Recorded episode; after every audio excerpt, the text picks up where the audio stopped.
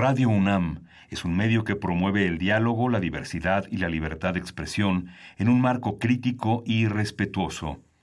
Los comentarios expresados a lo largo de su programación reflejan la opinión de quien los emite, mas no de la radiodifusora.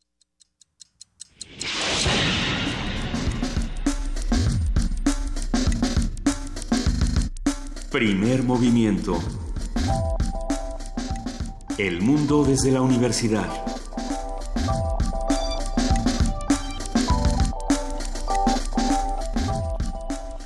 Buenos días, es martes 7 de noviembre, son las 7.05 de la mañana y estamos en la cabina. Juana Inés de esa, buenos días. Buenos días, Luisa Iglesias, ¿cómo estás? Muy buenos días, Juana Inés de esa, Miguel Ángel Quemain, ¿cómo están? ¿Cómo les va?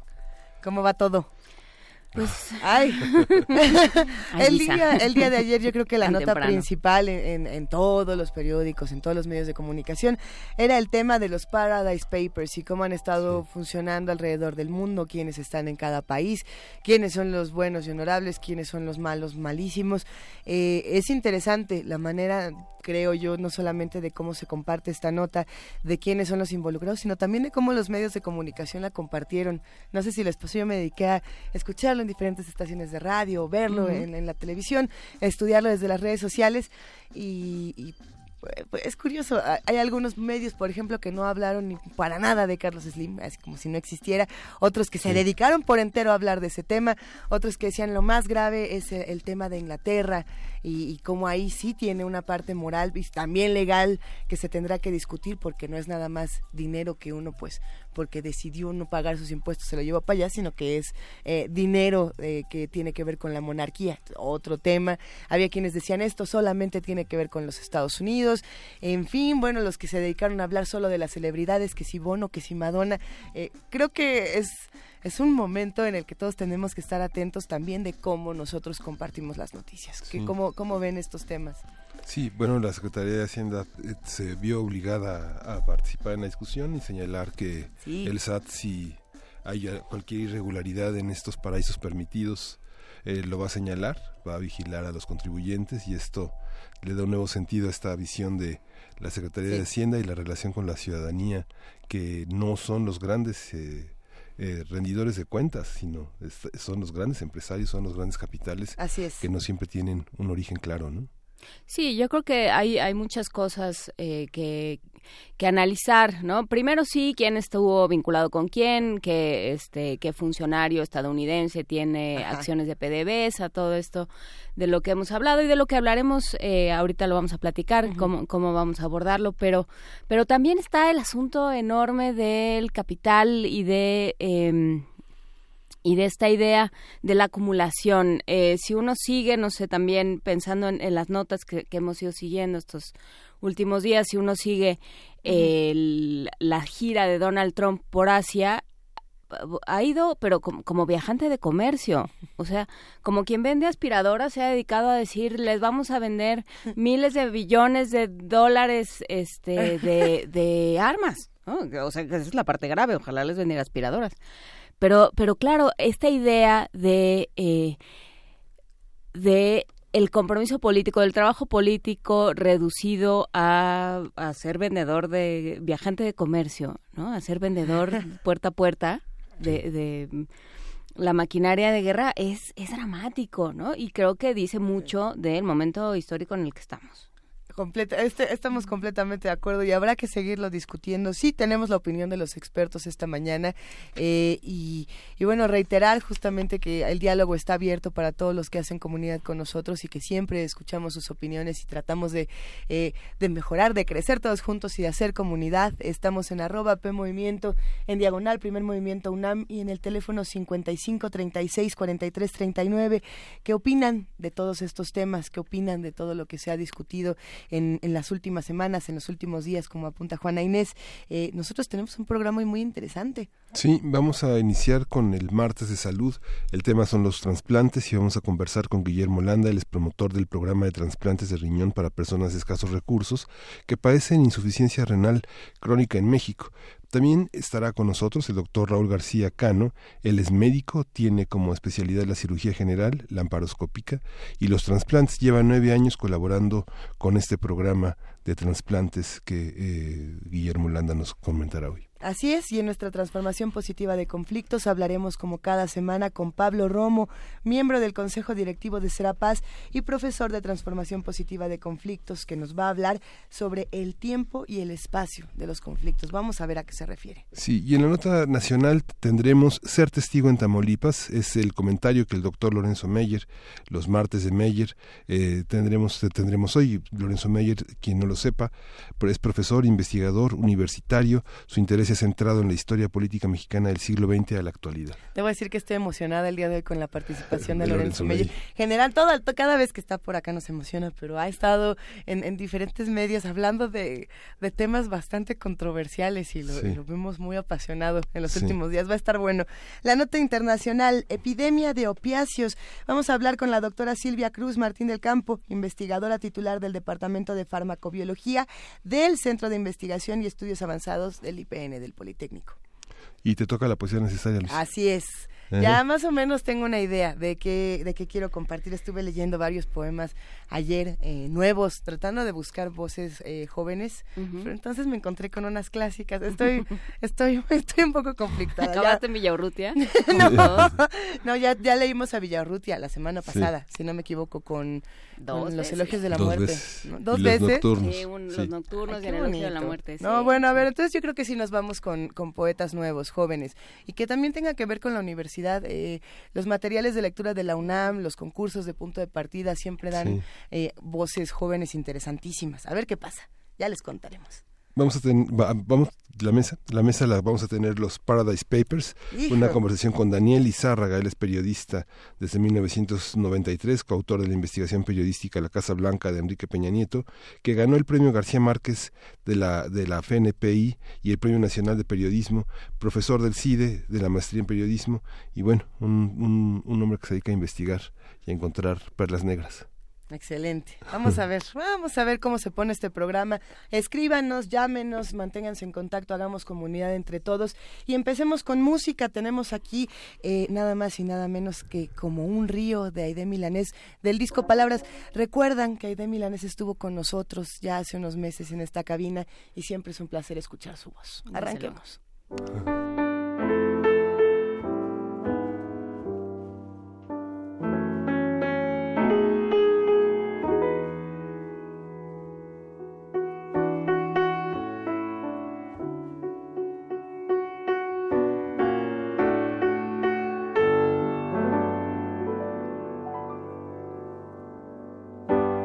No sé si te encontré, pues me he perdido. Tratando inútilmente de alcanzarte. Tu amor como un río hirió mi paisaje. Tus aguas me esquivan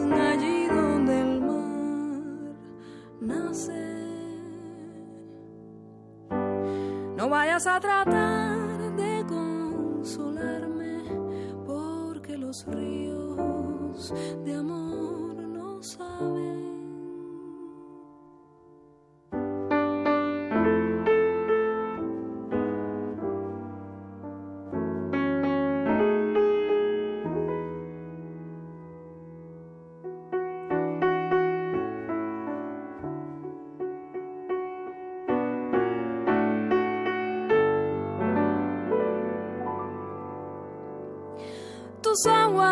Me esquivan allí donde el mar nace.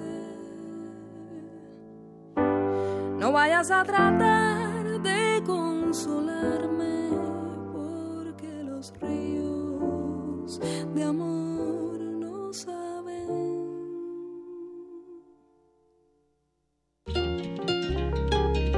Primer movimiento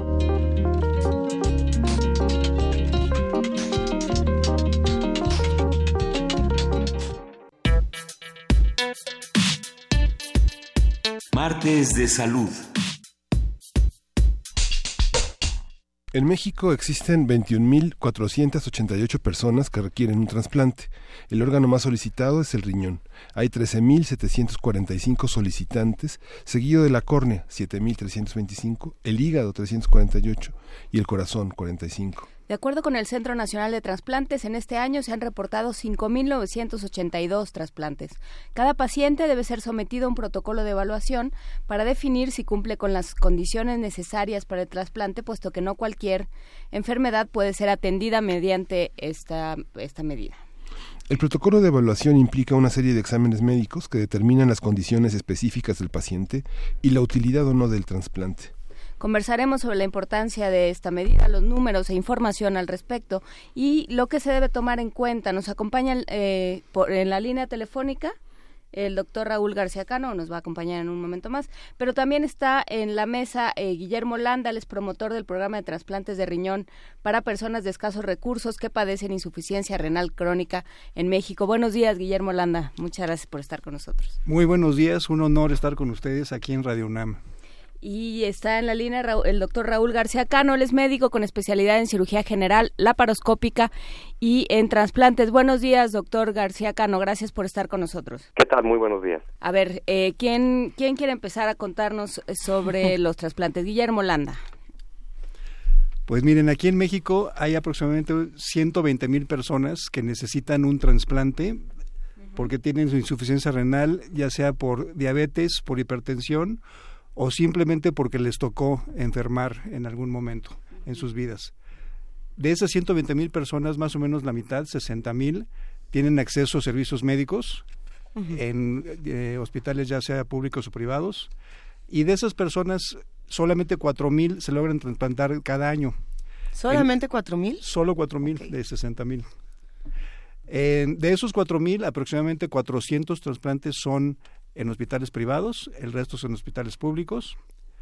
Y de los 4.000, el Club Rotario Coajimalpa, al cual yo represento, por medio de su programa de, de, trasplantes, logra hacer aproximadamente 100 trasplantes cada año.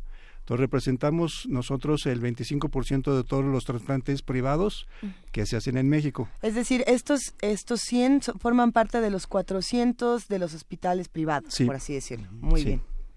Nuestro programa de trasplantes ya llevamos más de 2.600 personas que hemos eh, logrado ayudar. los hacemos en hospitales privados. Por ejemplo, Raúl trabaja en el Hospital ABC de Avenida Observatorio. También tenemos el Hospital Intermédica Ideas en Pachuca Hidalgo y el Instituto Mexicano del Trasplante en Cuernavaca, Morelos. Esos tres hospitales nos ayudan con los trasplantes, nos dan descuentos especiales para personas bajos recursos y tenemos un programa muy bien coordinado Actualmente estamos haciendo dos trasplantes cada semana con ese mm, programa.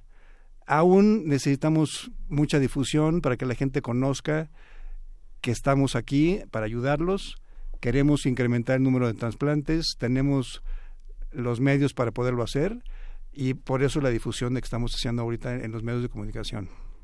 Es importantísima la, labor que están haciendo, eh, aunque parezca de pronto que tenemos un número impresionante, 120 mil que llega a 100, eh, hay que preguntarnos ¿Qué pasa con los otros que todavía no saben que, forman parte de estos 120 mil? ¿no? Que también hay una parte interesante. Para hacer crecer este número que es 100, tendríamos que hacer crecer también el número de los 120 mil con el conocimiento de un tema tan importante como, como este. Doctor eh, Raúl García Cano, ¿qué pasa? ¿Cómo, cómo comenzamos eh, a darnos cuenta quizá de, de, este tipo de, padecimientos? ¿Cómo nos vamos acercando al tema de los trasplantes? Es decir, eh, puedo tener diabetes, hipertensión. ¿Qué pasa con cuerpo? Bueno, el, el problema principal de la insuficiencia renal es que la gente generalmente la detecta hasta que ya llega a un estadio terminal. Exacto. Esto quiere decir que ya necesita un tratamiento sustitutivo de la función renal. Que necesita diálisis, digamos, para ponerlo en esos términos. Bueno, los tratamientos sustitutivos de la función renal es la diálisis, la hemodiálisis y el, el trasplante. Realmente el trasplante es el único tratamiento que realmente resuelve la enfermedad y le da la vuelta. El paciente regresa de nuevo a unas actividades pues, de su vida cotidiana. Si es un padre de familia, regresa a su familia. Si es un estudiante, pues regresa a la escuela. Así, entonces, es muy importante el chequeo en, en gente que pues tiene antecedentes de insuficiencia renal en, en familia, de diabetes, que es una de las principales causas de la hipertensión. A ver, ¿y qué se, a ver, qué se necesita, digamos? Se necesita desde luego alguien que necesite un trasplante, pero eh, ¿qué, quién, ¿quién puede donar?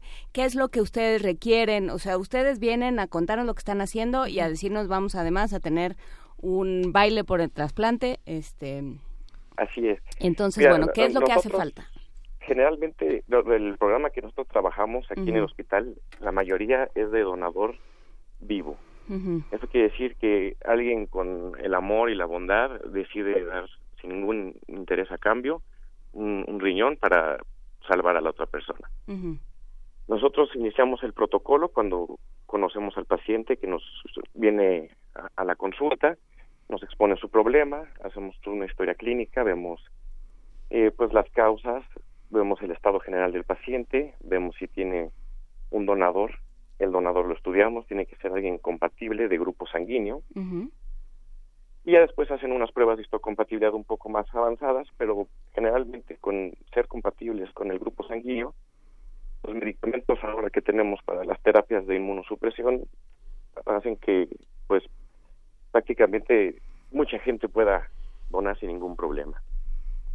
Se estudian a los dos pacientes al mismo tiempo, se hace un protocolo en el cual pues se descarta que no haya enfermedades o algún problema.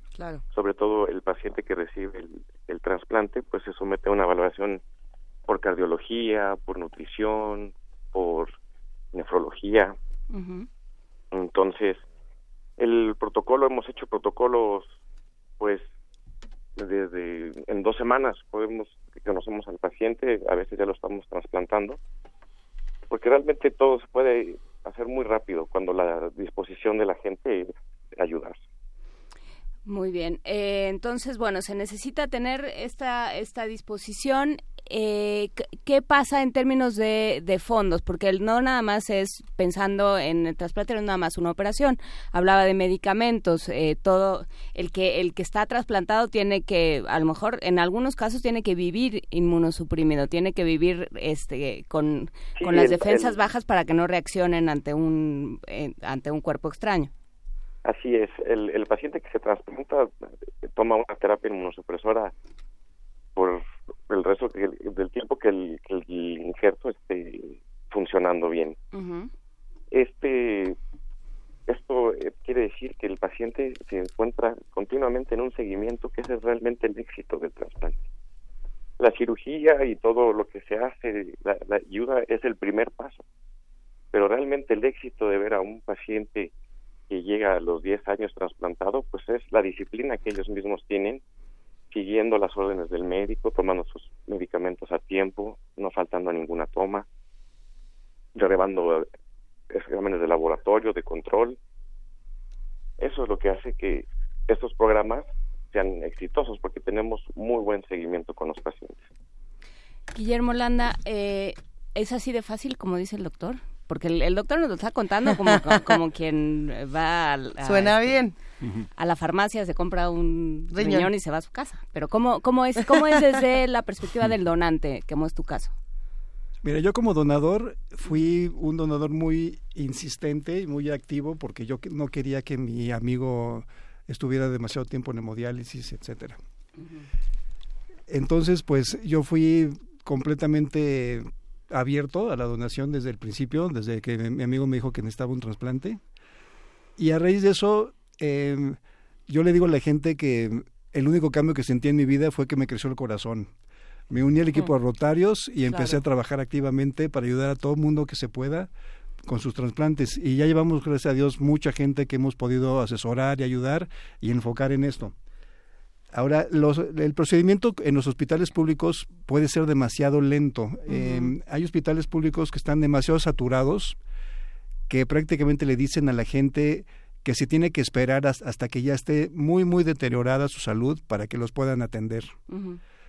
La diferencia de un hospital privado, aunque sí tiene un costo, eh, es inmediata. Como dice Raúl, prácticamente desde la primera cita que tenemos con un paciente para explicarle el programa, en un periodo aproximado de dos meses está trasplantado. Se hace todo el protocolo, etcétera. Nuestro programa de ayuda le otorga al, paciente un descuento del 80%.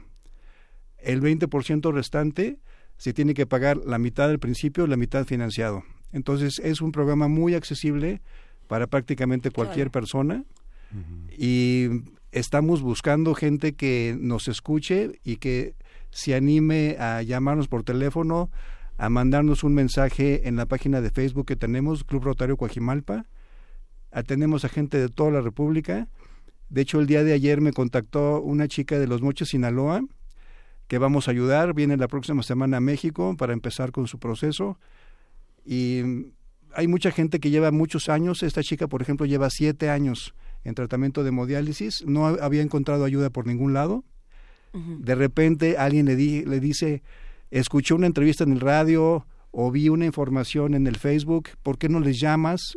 Les mandas un mensaje y milagrosamente empezamos a trabajar y en dos meses logran sus trasplantes. ¿Cuánto cuesta un, tratamiento de estos? Un trasplante en un hospital privado cuesta aproximadamente 500 mil pesos. Depende de los hospitales, pero es un costo aproximado. En el sector público cuesta más barato. Eh, está doctor García Cano. Adelante. Aquí en, en, el, en la clínica de nefrotransplantes del hospital tenemos varios paquetes de atención al, al paciente dependiendo su pues estado socioeconómico, si te cuenta con seguro, si no cuenta con seguro, si viene de parte de la fundación de los rotarios. Entonces, nosotros damos atención a pues prácticamente a toda la gente. Estamos en la mejor disposición siempre de ayudar. Como decía Memo, en las instituciones públicas el problema de la insuficiencia renal ha rebasado el, la capacidad de atención a los pacientes. Los pacientes realmente caen a un tratamiento sustitutivo como diálisis peritoneal, algunos pocos en hemodiálisis y unos menos en, en, en, el trasplante.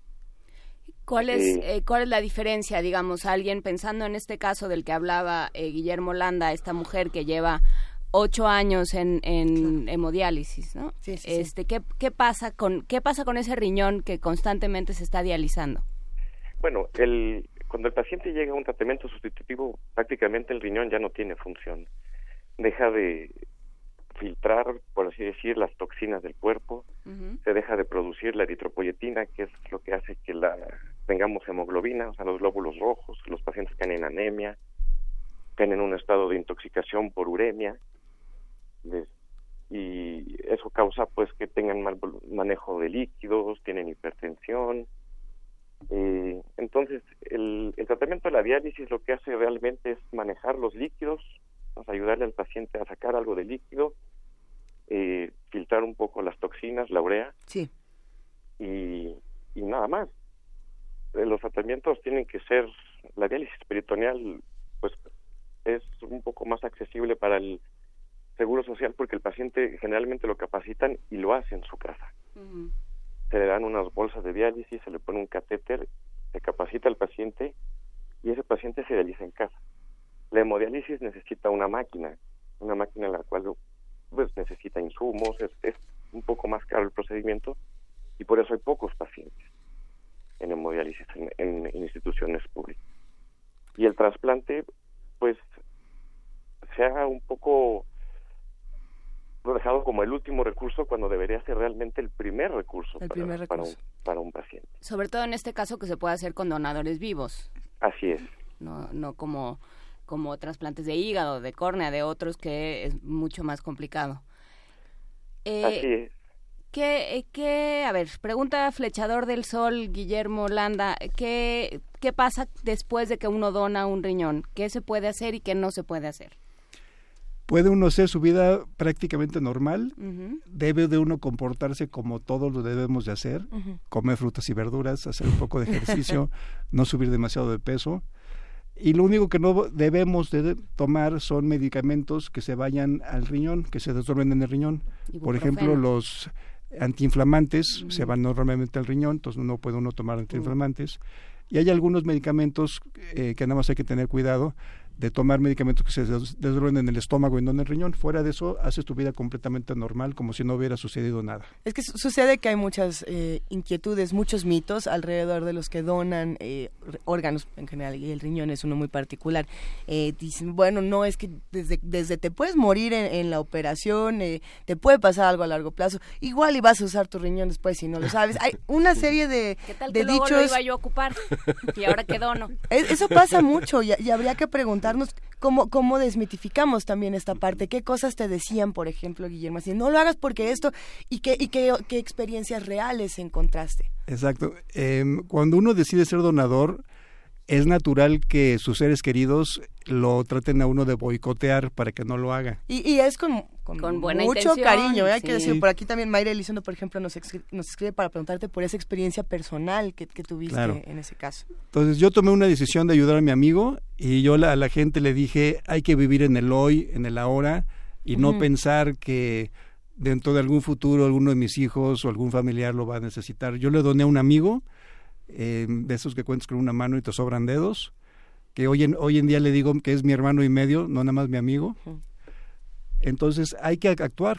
La donación de órganos es un acto de amor completamente, sobre todo de donador vivo, y uno tiene que agarrar el toro por los cuernos y decir, le voy a salvar la vida a esta persona, lo voy a ayudar, y sobre todo, como les digo, uno no cambia en su vida nada, no siente uno ningún solo cambio, uno vive muy feliz de haber tenido la, gran satisfacción de haber podido ayudar a alguien, y es maravilloso. Yo lo promuevo con todo, todo el tiempo. Yo a la gente le digo, si alguna vez se te presenta la grandiosa oportunidad de vida, de regalar un poco de vida sin perder tu vida, hazlo, porque se siente muy bonito.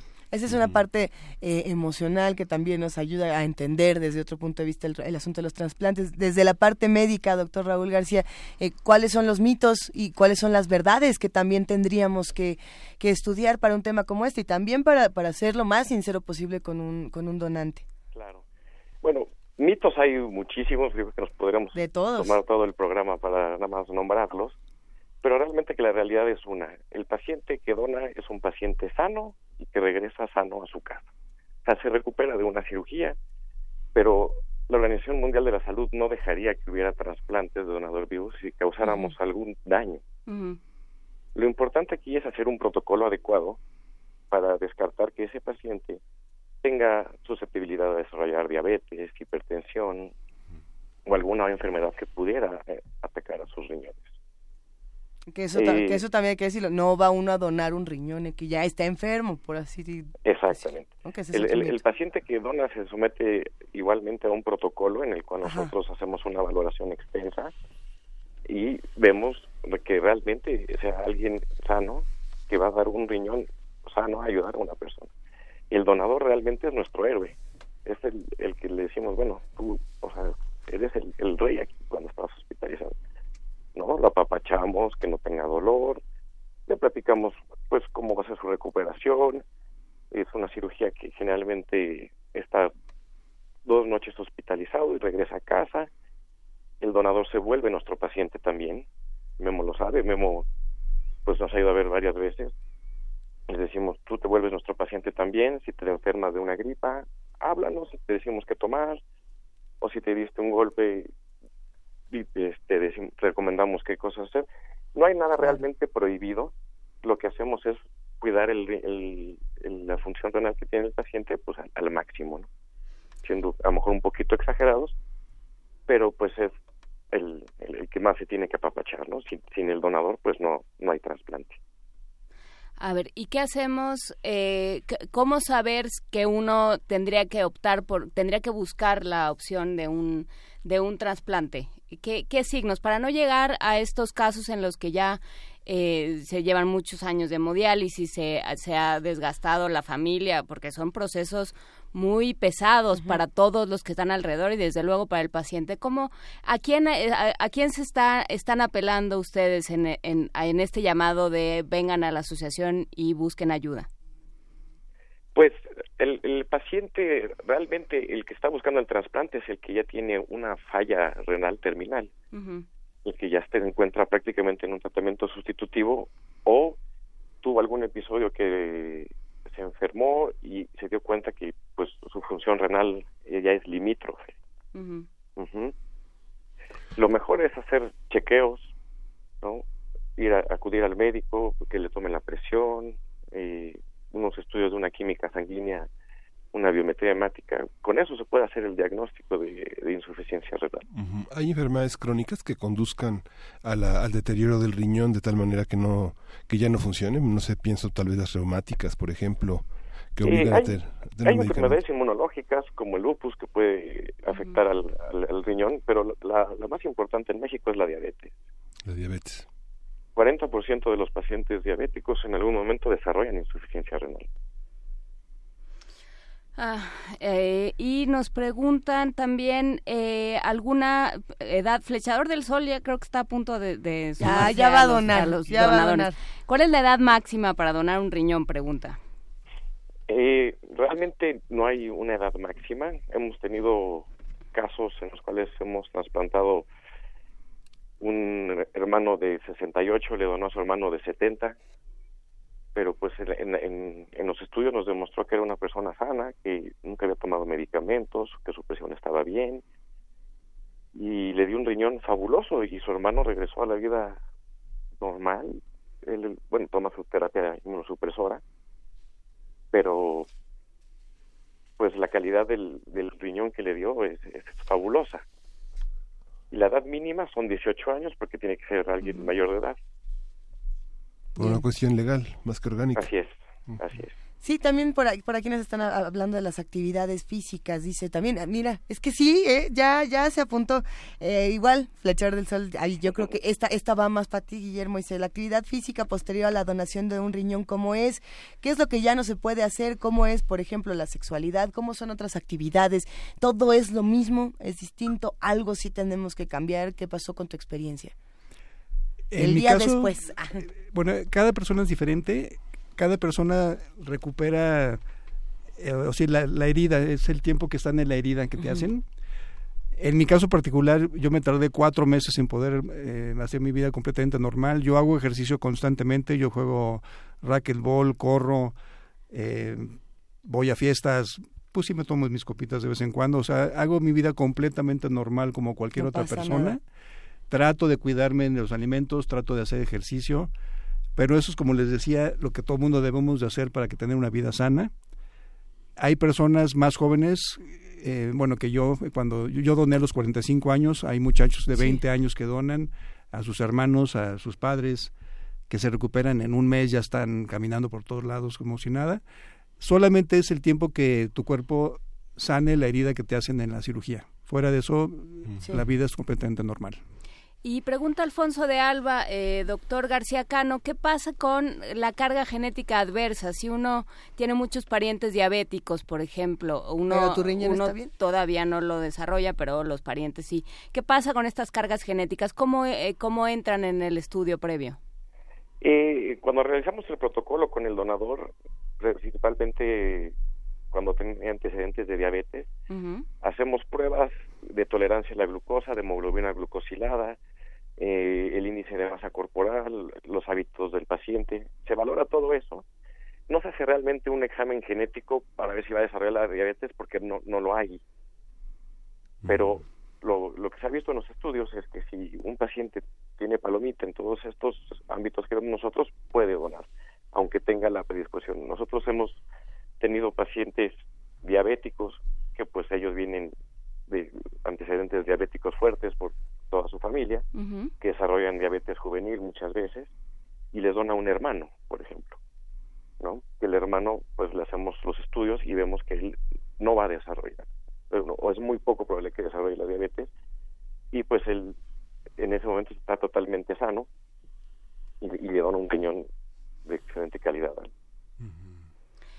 Y Mayra Elizondo hace una pregunta que es, es interesante. Ay, ya sí, eh, eh, esto, me llega a mis fibras, esta, esta pregunta. ¿Qué pasa cuando tú donas y, y el que recibe no cuida el órgano como debe ser? ¿Qué pasa? ¿Qué, te di mi riñón y te fuiste de reventón. ¿Cómo es, ajá, cómo es la relación? O sea, porque mal que bien, pues lleva un pedazo de ti en su ser, ¿no? ¿Y cómo te, te puedes de, desapegar de ese riñón?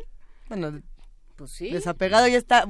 A ver. Pues no necesariamente. A ver, a ver eh, primero, doctor. El paciente que se somete a, un trasplante renal tiene una valoración psicológica que es muy importante. Nosotros tenemos que estar seguros que todo lo que se va a hacer, pues va a ser para que haya muy pocos factores de riesgo en el cual se vaya a perder este riñón, ¿no? Dígase por la falta de apego al tratamiento. Entonces, la, el, el paciente que generalmente ya pasó por un periodo de diálisis, hemodiálisis, ya vio su de salud totalmente deteriorada y llegar a, tener otra vez la salud son muy pocos la gente que realmente se desapega al, al, tratamiento. Y nosotros platicamos con la gente que dona, ellos lo están haciendo con el amor, sin esperar nada a cambio, y muchas veces tienen que saber que esperar muchas veces nada a cambio puede ser que no funcione su, ¿no? Afortunadamente es muy poco las veces que pasa, pero pues se hace una valoración integral de, la pareja que va a ser pues, el donador receptor. Guillermo Landa, ¿cómo vives tú esto? Le pues hablas a tu amigo los viernes a las 7 de la noche y le dices, ¿dónde estás? No, mi amigo se fue a vivir fuera de la ciudad un año después del, del trasplante y sí tengo mucha comunicación con él y está perfecto.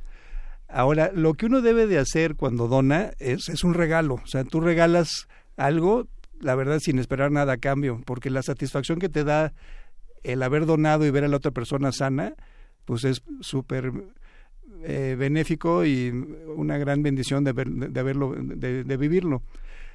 También lo que yo les puedo decir es que el riñón que se va eh, en un periodo aproximado, aproximado de cuatro meses, ya no es tu riñón, ya es totalmente un riñón de la otra persona. El riñón que se va y también el que se queda en un periodo de cuatro meses crecen aproximadamente un 30% para suplir la función renal del otro riñón. Mm. Entonces, poco a poco, el cuerpo del receptor pues, lo va asimilando y prácticamente lo hace suyo. Claro que siempre, tiene que tomar los inmunosupresores para evitar un rechazo, aunque no es una pieza original, es una refacción, tiene que tomar los inmunosupresores, pero si se porta bien y toma sus inmunosupresores, no tiene ningún problema y puede seguir adelante. Sí hay algunos casos de rechazo, en nuestro caso no tenemos ni uno, eh, o más bien de los 2.600 trasplantes que llevamos en el Club Rotario Coajimalpa, hemos tenido dos casos de rechazo. ¿Cuántos llevan?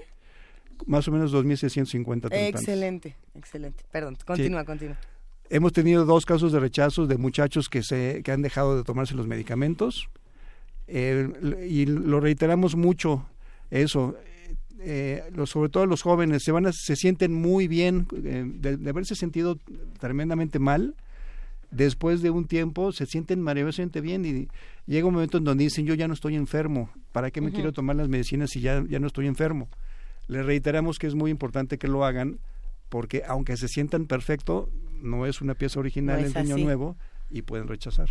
Es, es importante. A, ver, doctor. Sí, lo, que platicamos hace ratito, el seguimiento, el, que el paciente acuda a sus consultas, se tome sus laboratorios, nos platique, oiga doctor, fíjese que este los inmunosupresores no son medicamentos como podría ser el paracetamol para el dolor de cabeza o el omeprazol para la gastritis, que dices, ah, pues tómate uno cada 12 horas y con eso se te debe quitar. Los inmunosupresores se tienen que adecuar a cada persona.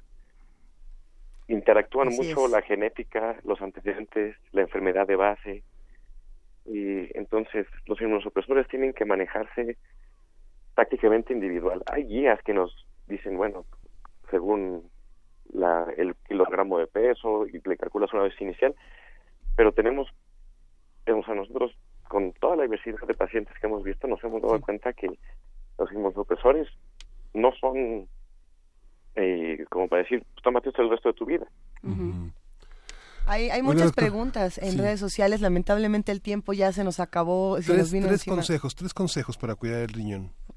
Así que, ¿qué debemos de hacer? Tomar mucha agua. Ajá carnes rojas una o dos veces a la semana y una dieta a base de verduras, pollo y pescado. Yo creo que es lo básico. Lo básico. Pues sí, las, las mismos, los mismos consejos que, que para siempre. Ahora, Guillermo, invítanos a un baile. Con todo gusto. El sábado próximo, sábado 11 de noviembre, a las 8 de la noche, vamos a tener la segunda edición de Bailando por un trasplante en el Salón Los Ángeles, de la colonia de Guerrero. Y como dicen, quien no conoce el Salón Los Ángeles no conoce México.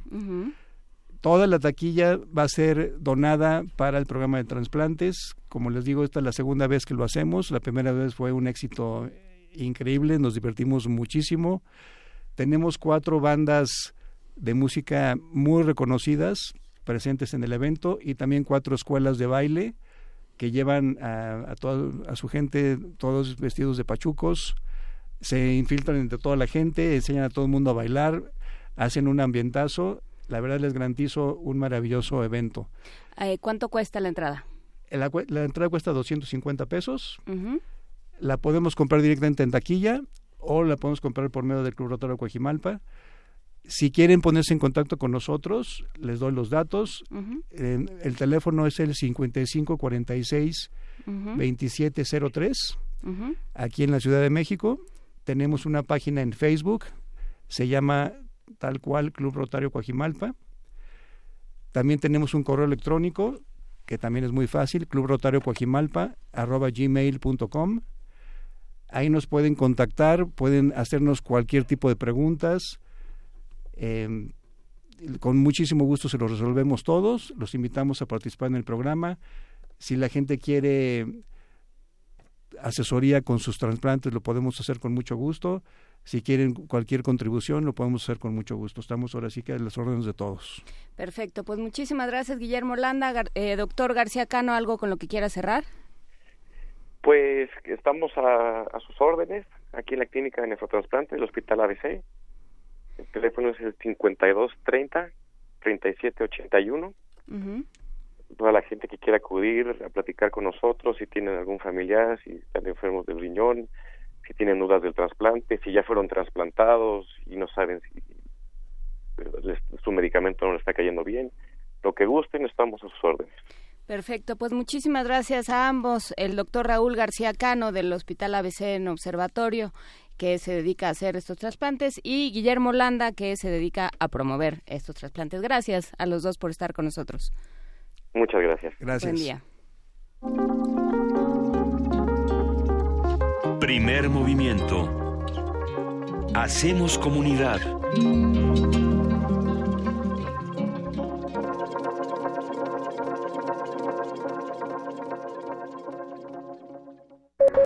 Transformación de conflictos. Continuamos aquí en primer movimiento. Hoy es el turno de Pablo Romo, miembro del Consejo Directivo de Serapaz y profesor de Transformación Positiva de Conflictos en la especialidad de Negociación y Gestión de Conflictos Políticos y Sociales de la Facultad de Ciencias Políticas de la UNAM. Eh, el tiempo y el espacio de los conflictos. Buenos días, Pablo Romo. ¿Qué tal? ¿Cómo estás, Miguel Ángel? Buenos días. Buenos días, Pablo. Cuéntanos, ¿cuál es el tiempo y el espacio de los conflictos? ¿Qué tal? ¿Cómo están? Pues me gustaría el día de hoy abordar... Eh, tres conceptos importantes eh, y diferentes, que es el espacio, el kairos y el cronos. El, eh, eh, el, cronos es un, es, un dios griego que medía el tiempo de una manera lineal, en tanto que el kairos era otro que era significaba la densidad del tiempo. Son dos maneras de acercarnos a la, al tiempo, una en, cuanto a um, una medición lineal, este, ajustada eh, a una relación con los eventos, y otra en relación con la densidad, con la fuerza, con, eh, la pertinencia, con eh, la madurez de las acciones. Y esto tiene que ver mucho con el espacio. Normalmente el espacio es eh, simplemente eh, un lugar en donde dos están eh, encontrándose y tienen una referencia uno del otro a través de su cercanía o de su lejanía.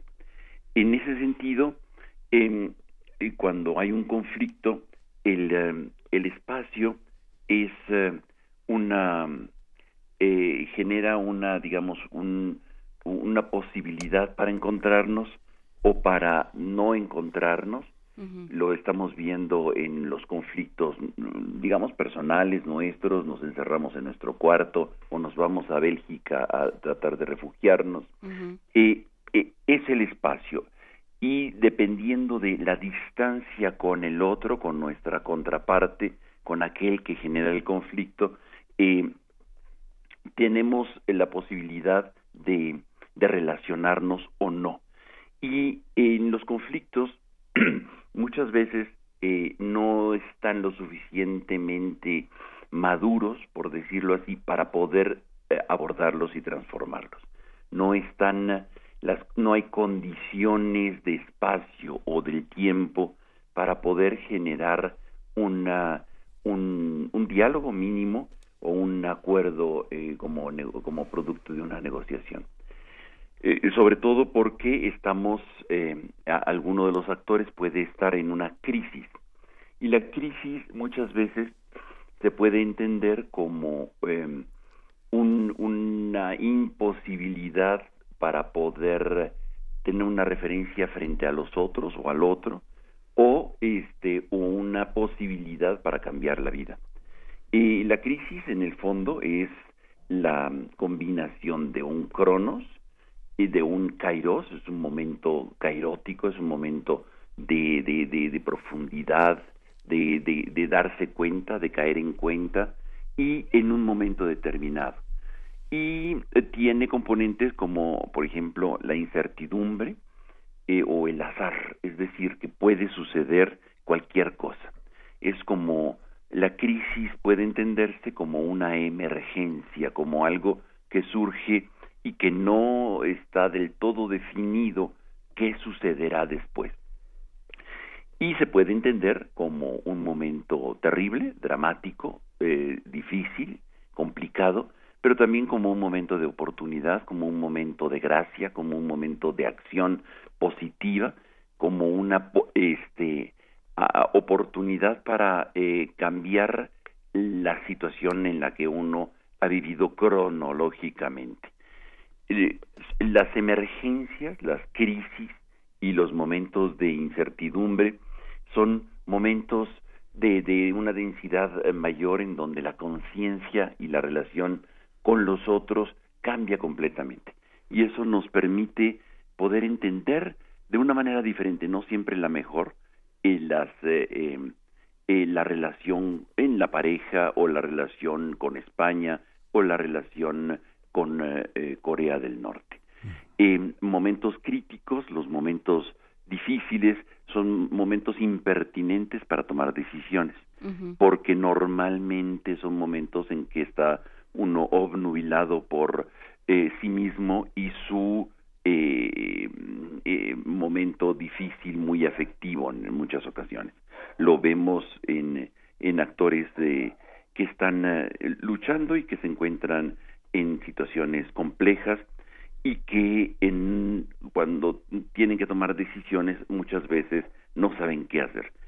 Y, nos pasa a nosotros todo el tiempo que no y, pero quizá la, la la manera de abordar la crisis es hacer una distinción de la cronología de tu vida, de tu situación o de tu relación con el otro, con tu conflicto con, el, con quien tienes tu conflicto para decir este es el momento adecuado para intervenir o este no es un momento adecuado para intervenir.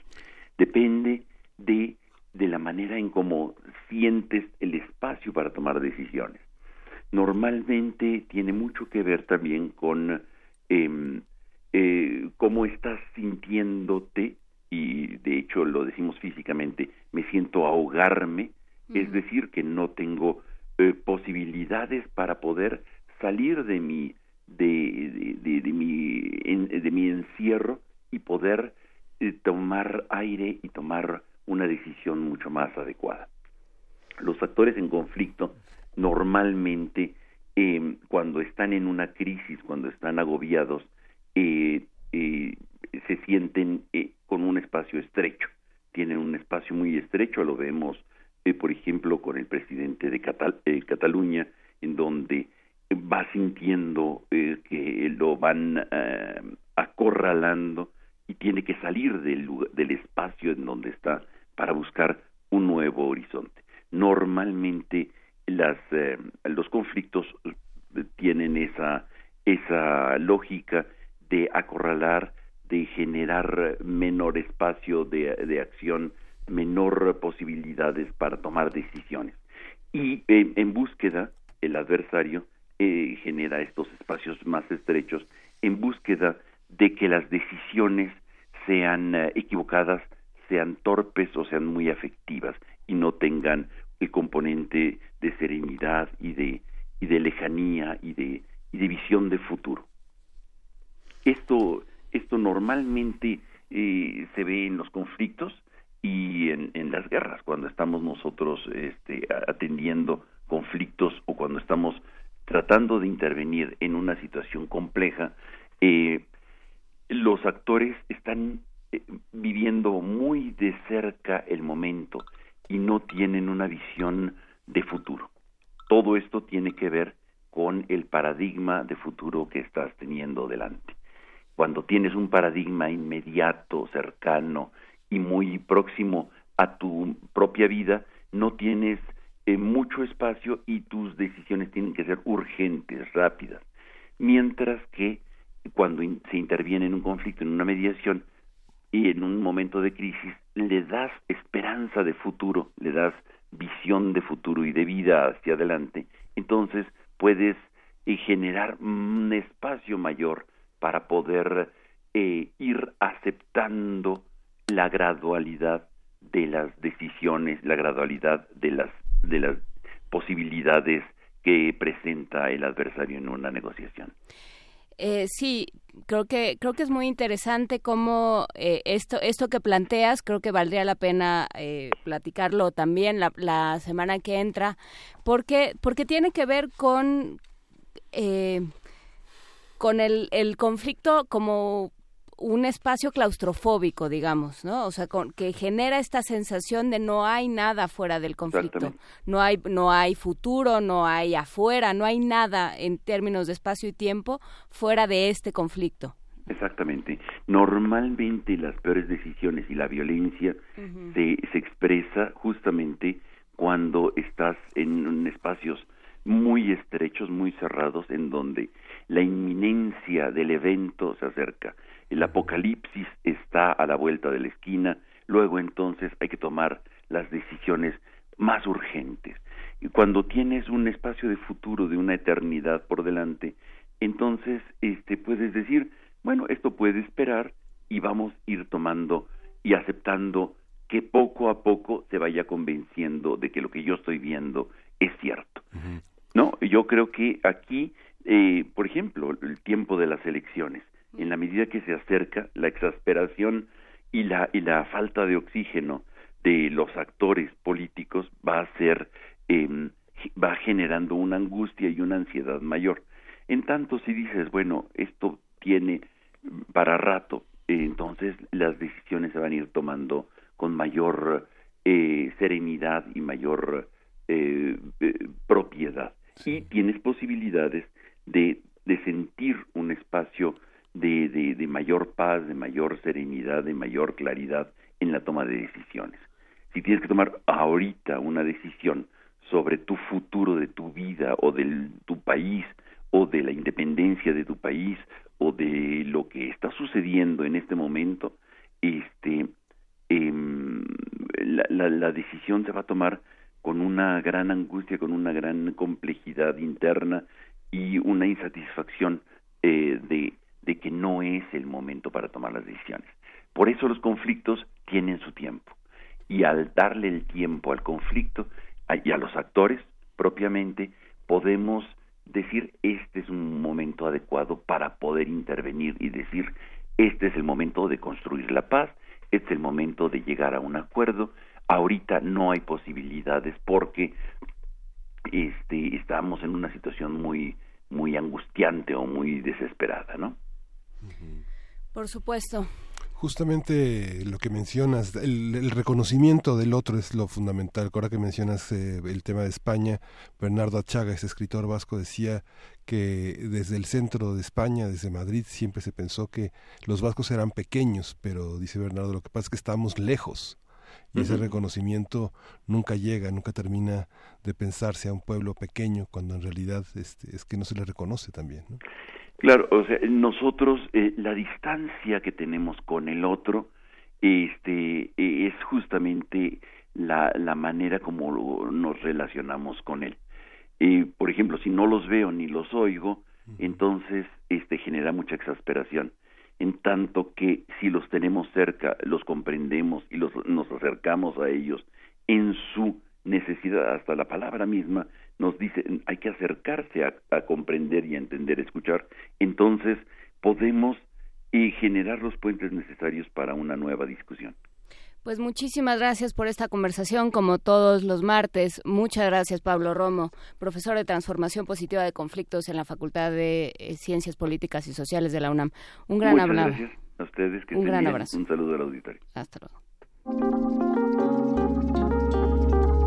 Primer movimiento Hacemos comunidad.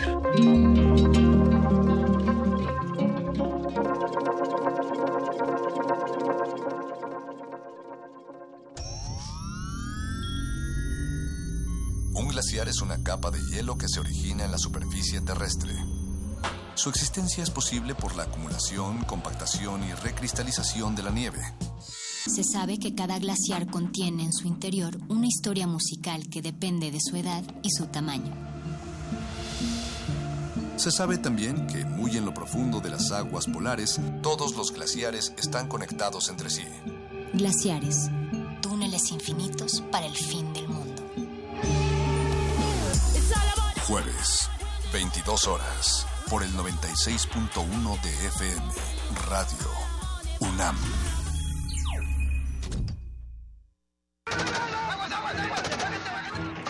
Señor gobernador, nos están pidiendo apoyo para sofocar una balacera entre dos bandos que se disputan el control de la plaza. ¿Dos bandos? ¿Aparte del nuestro? Así es, señor gobernador. Usted dice si procedo a enviar unidades. ¿Y dónde es el problemita? En la capital. Ah, no, entonces no. Que se jode el alcalde. A ver cómo lo arregla. ¿Ves? Las ventajas del mando único. Vamos a almorzar. El erario invita. Para eso no es el mando único. Partido Encuentro Social. Una centuria del desarrollo del diseño en la Confederación Helvética se reúne en la muestra 100 años de diseño suizo. La exposición está integrada en siete núcleos temáticos, a través de los cuales se recorren las búsquedas, exploración e innovaciones en el diseño, con la exhibición de más de 300 piezas entre gráfica y objetos. 100 años de diseño suizo se puede visitar en el Museo de Arte Moderno, Bosque de Chapultepec, primera sección Ciudad de México. Cine, teatro, danza, museos. La oferta cultural de la Ciudad de México es una de las mayores a nivel mundial. ¿Te gustaría planear un fin de semana inolvidable? Escaparate 961. La UNAM y la Ciudad de México en un solo lugar. Sintonízanos todos los viernes a las 3 y cuarto de la tarde y aprovecha todo lo que esta gran ciudad tiene para ofrecerte. Escaparate 961. Por el 96.1 de FM. Radio UNAM. Experiencia sonora.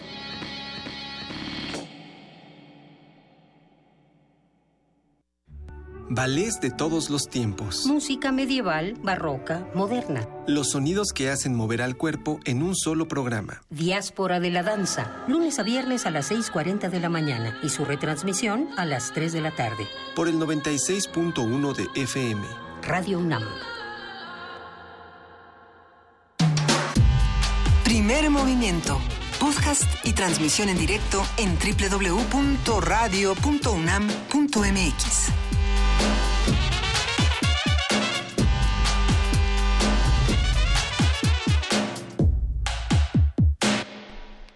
Muy buenos días. Son las 8 de la mañana, casi con cuatro minutos.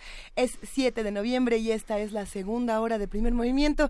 Saludamos no solamente a los que nos escuchan a través de Radio UNAM en el 96.1 y en el 860, sino también a todos los que nos están observando a través de TV UNAM.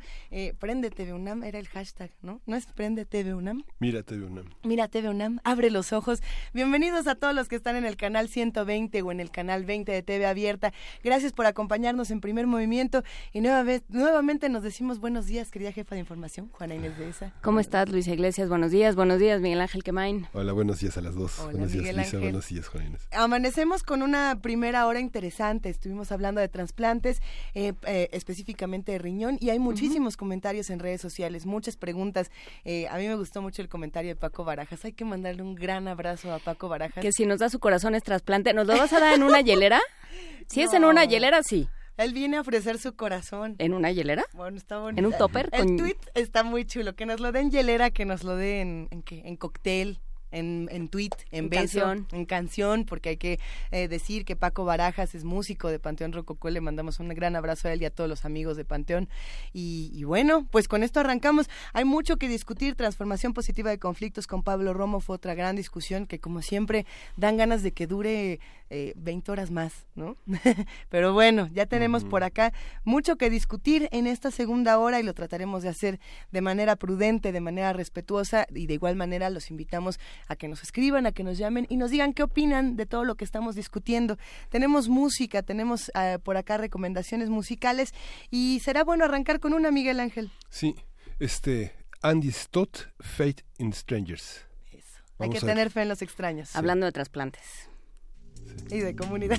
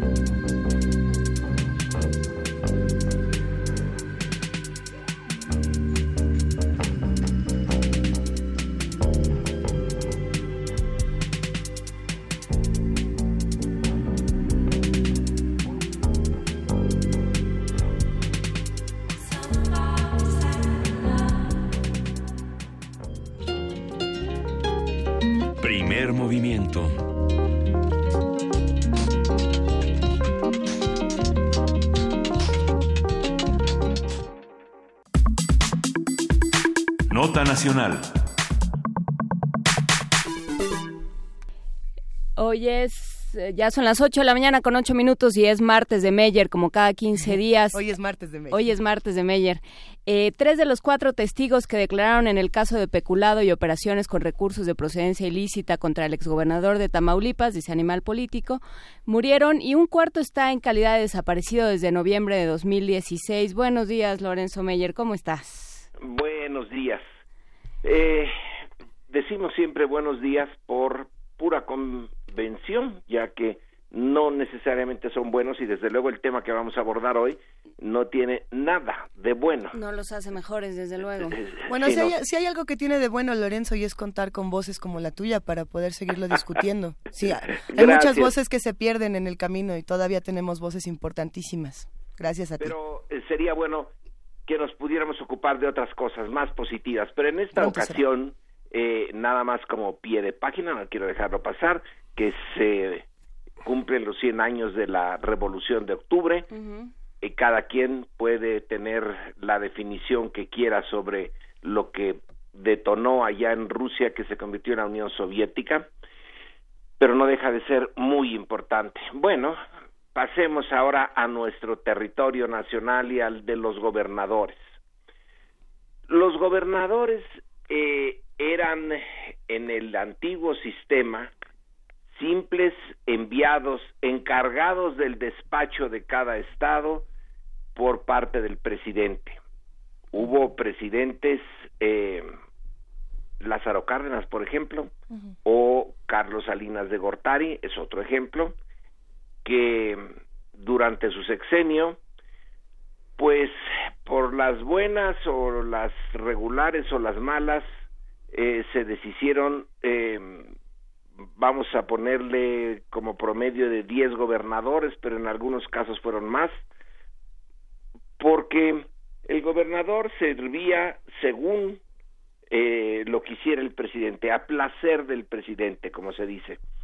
Eh, y cuando no le servían, por ejemplo, cuando eh, daban eh, su gobierno, daba por resultado conflictos, problemas para la presidencia, bueno, simplemente se le decía al Congreso local que no era independiente y que sigue sin ser independiente, por favor, eh, busquen la manera eh, de darle licencia, quitarlo, y yo les mando el reemplazo. Pero esto eh, empezó a cambiar al finalizar el siglo pasado, cuando eh, Ernesto Cedillo ya no pudo quitar a Roberto Madrazo del eh, gobierno de Tabasco. Lo quería quitar de una manera la más de civilizada, aunque no precisamente la mejor para eh, el país, y era que dejara el gobierno de Tabasco, donde había llegado mediante un fraude que fue tan fenomenal que no se podía ocultar, y pasarlo a la Secretaría de Educación. Vaya, eh, regalo que le iban a hacer a la educación mexicana. Pero eh, Madrazo no se dejó, se rebeló y dijo, no, no me voy. Y ya eh, Cedillo no tuvo el poder que todos sus antecesores eh, habían tenido, eh, por lo menos desde Obregón, y lo tuvo que dejar ahí. Bueno, cuando llega Fox, las cosas eh, cambian muy rápidamente. Rogelio Hernández, un colega mío en el Colegio de México, tiene ya varios trabajos al respecto, libros eh, sobre esta independencia de los gobernadores. Con el PAN y con Fox eh, ya no fue posible removerlos como se eh, usaba en el antiguo estilo. Fox, al contrario, decidió ganárselos, la mayoría eran priistas, y decidió ganárselos usando, entre otras cosas, los recursos del petróleo. Ahí fue a dar el petróleo, al menos una parte del petróleo. Darles recursos, tenerlos contentos y así pasaron el shock de haber perdido el poder presidencial. Se convirtieron en señores de horca y cuchillo en sus estados. Fox eh, ni nadie pudo ya controlarlos y francamente se convirtieron en eh, en ejemplos de lo que era el antiguo régimen, pero a nivel local. Llegamos ya a los casos extremos de los últimos tiempos, con eh, eh, Duarte de Ochoa, ahí en Veracruz, en donde los excesos ya son de antología. Realmente eh, ningún gobernador había llegado a esa barbaridad que se llegó en Veracruz, pero no es solo en Veracruz. otro estado donde pasó esto fue, bueno, donde pasó en extremo, porque pasó en todos, fue en Tamaulipas.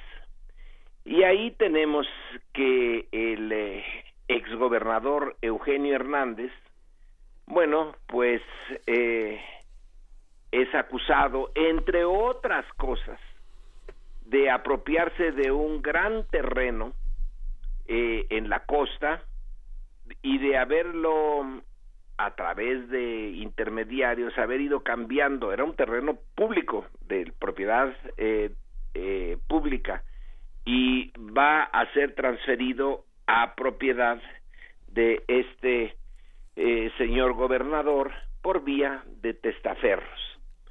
La ganancia es eh, enorme porque el terreno es un terreno eh, muy grande y el resultado era de 1.600 hectáreas en una zona que tiene mucho valor porque es una zona de puerto, Altamira. Entonces, realmente es una manera muy eh, rudimentaria, pero muy eficaz de hacerse de dinero a costa del eh, bien, eh, del patrimonio común. Por diferentes razones, igual que este, este señor Hernández, igual que Duarte, el de Veracruz, Duarte, el de Chihuahua y otros, han eh, tenido que vérselas con eh, eh, la justicia, cosa rara, ¿eh? porque no es el caso normal. Pero una vez que está ha sido acusado, entonces resulta que tienen eso que dijiste al principio y que aparece en el en la prensa de, de ayer que los testigos que van a dar eh, los datos y fe de lo que pasó con ese terreno han ido desapareciendo. Uno se suicidó. Eh, dos fueron asesinados. Uno fue levantado en esa, ese vocablo que se usa ahora entre nosotros y que ya es eh, desafortunadamente la mar de común y que significa que alguien eh, lo secuestró, y que probablemente no lo volveremos a ver. Quiere decir que el 80% de los testimonios que se iban a dar, pues ya no se van a dar, se irán a dar en el otro mundo, porque ya están en manos de, del Señor, eh, ya no son de este mundo, queda uno solo. Esa es la manera como en Tamaulipas eh, se está tratando de eh, resolver, entre comillas, el problema, desapareciendo así de manera, eh, es como si estuviéramos leyendo una novela de las eh, mafias eh, de antaño en Estados Unidos o en Italia, que desaparecen testigos. pero es México del siglo XXI. Y es la, la brutalidad combinada con la rapacidad y eh, con una buenísima dosis de impunidad, brutalidad, rapacidad e impunidad. Todo eh, este, combinado en el caso de un solo exgobernador. Bueno,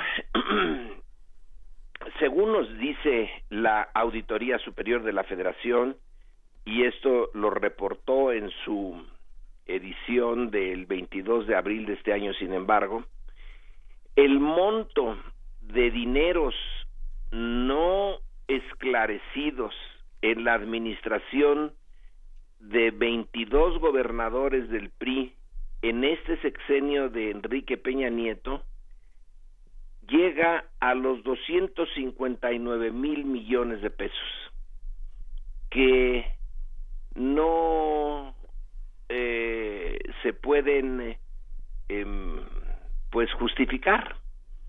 Eh, y eso es lo que dice la Contraloría que por cierto es uno de los pocos instituciones del gobierno federal que parece funcionar. Yo no me explico por qué.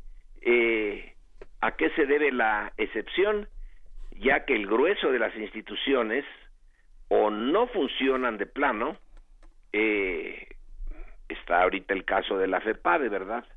De un fiscal que se propuso acusar a alguien, a Emilio Lozoya, por andar recibiendo sobornos que ya se declararon en cortes de Brasil y de Estados Unidos, y el que desaparece es el fiscal, y Lozoya sigue pues eh, como Johnny Walker, tan campante.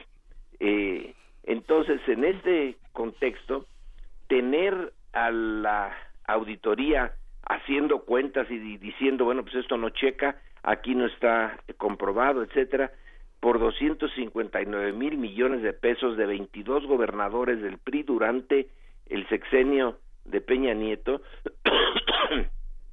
pues es un indicador un indicador saso de la naturaleza de los gobiernos locales.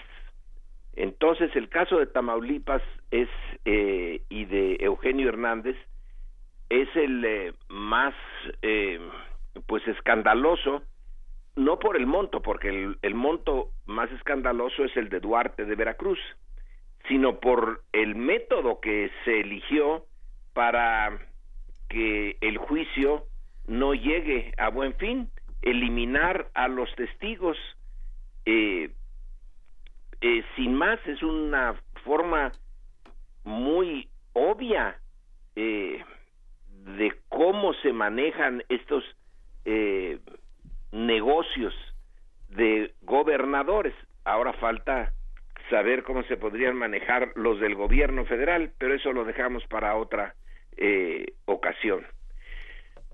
Además está el tema no solo del daño causado por el mal uso de recursos públicos, sino está otro elemento que también entra mucho en los gobernadores, en los de Tamaulipas ni qué decirlo, pero no son los únicos, y son los ingresos que entran por la vía del crimen organizado.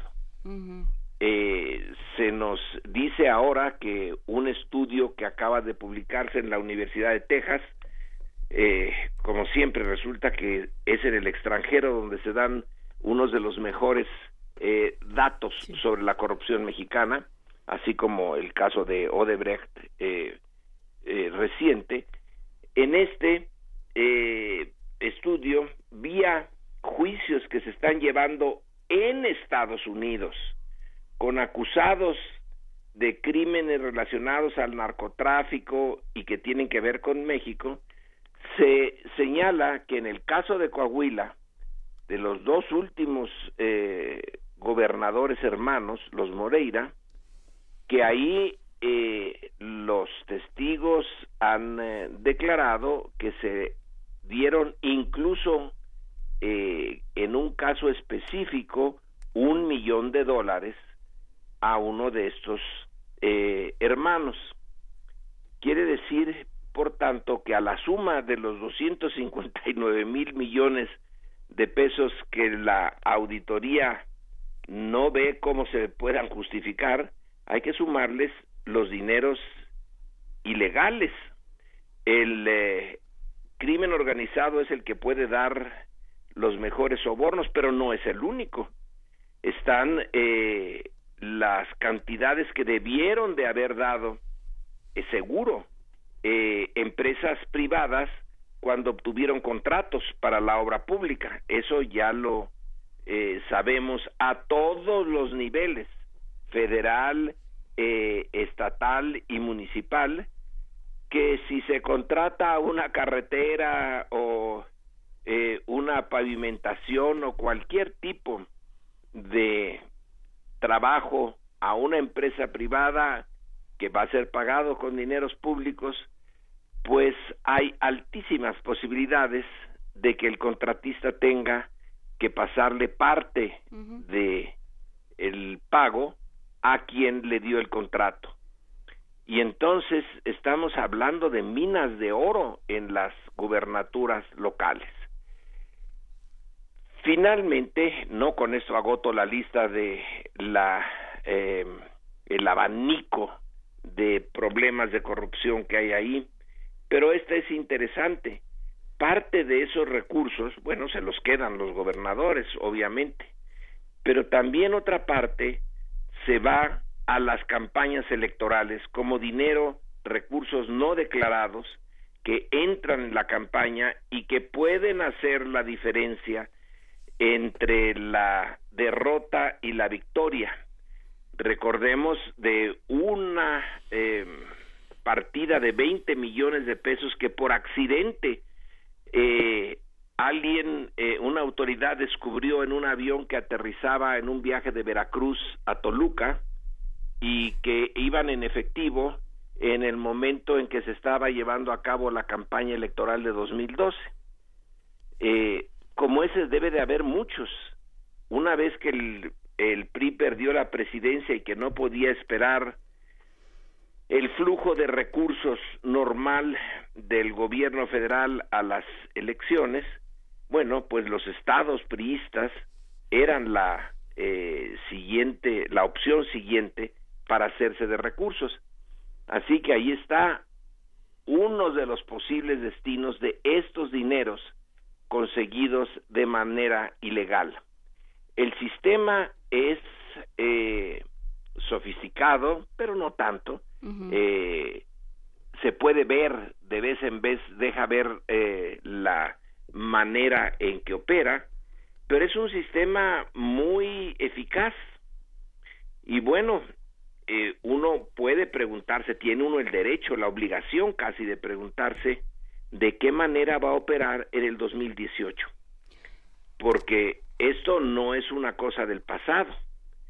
El que algunos gobernadores, por su mala suerte o por decisiones desde arriba de que debían de ser chivos expiatorios porque se les pasó la mano, eh, otros no, otros están en la plena impunidad y esto no hay ninguna garantía de que no siga, y menos ahora cuando el fiscal encargado de los de perseguir los delitos electorales pues ya no existe.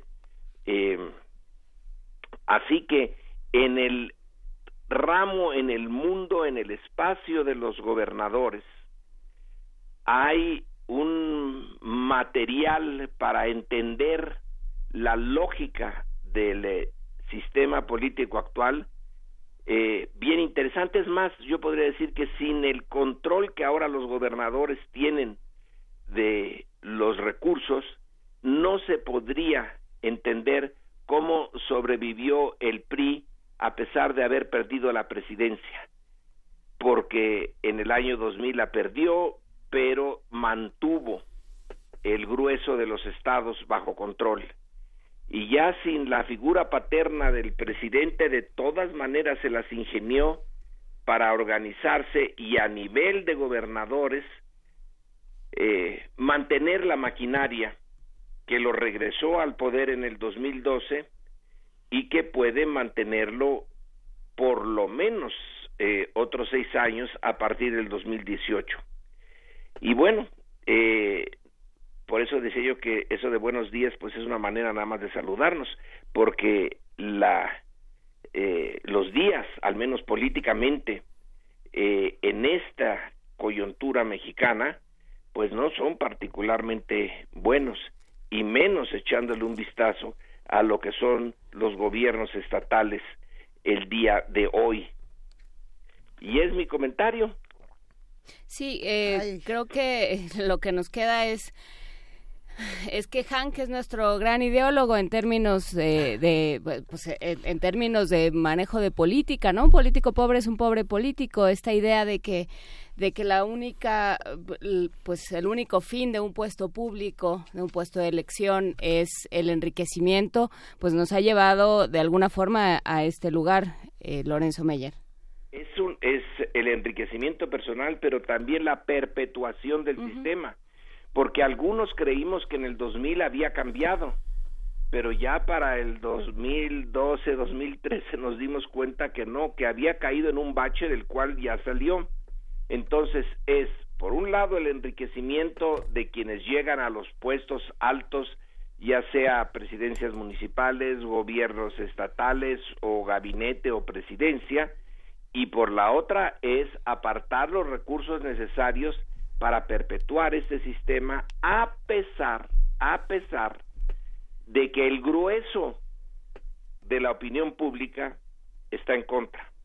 Y esto no es una afirmación gratuita mía.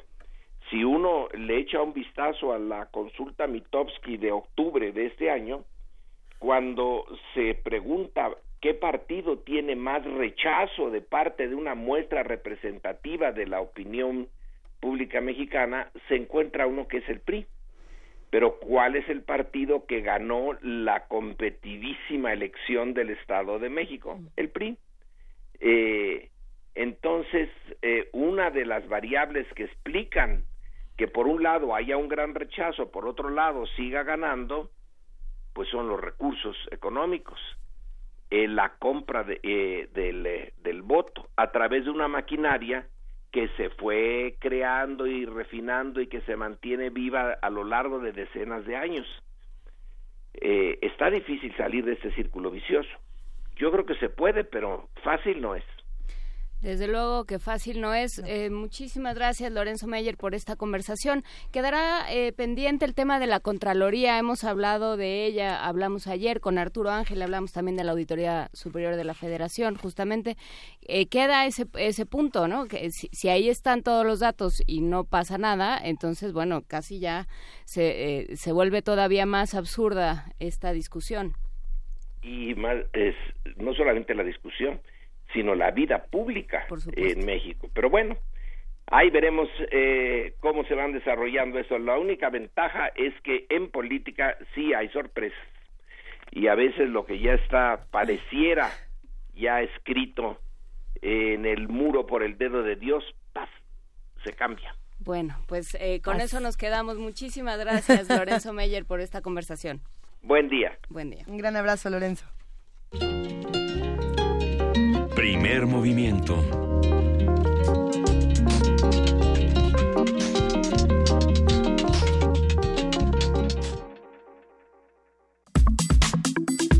Nota Internacional. A finales de octubre, el presidente de Estados Unidos, Donald Trump, declaró emergencia nacional de salud pública ante la epidemia de opioides.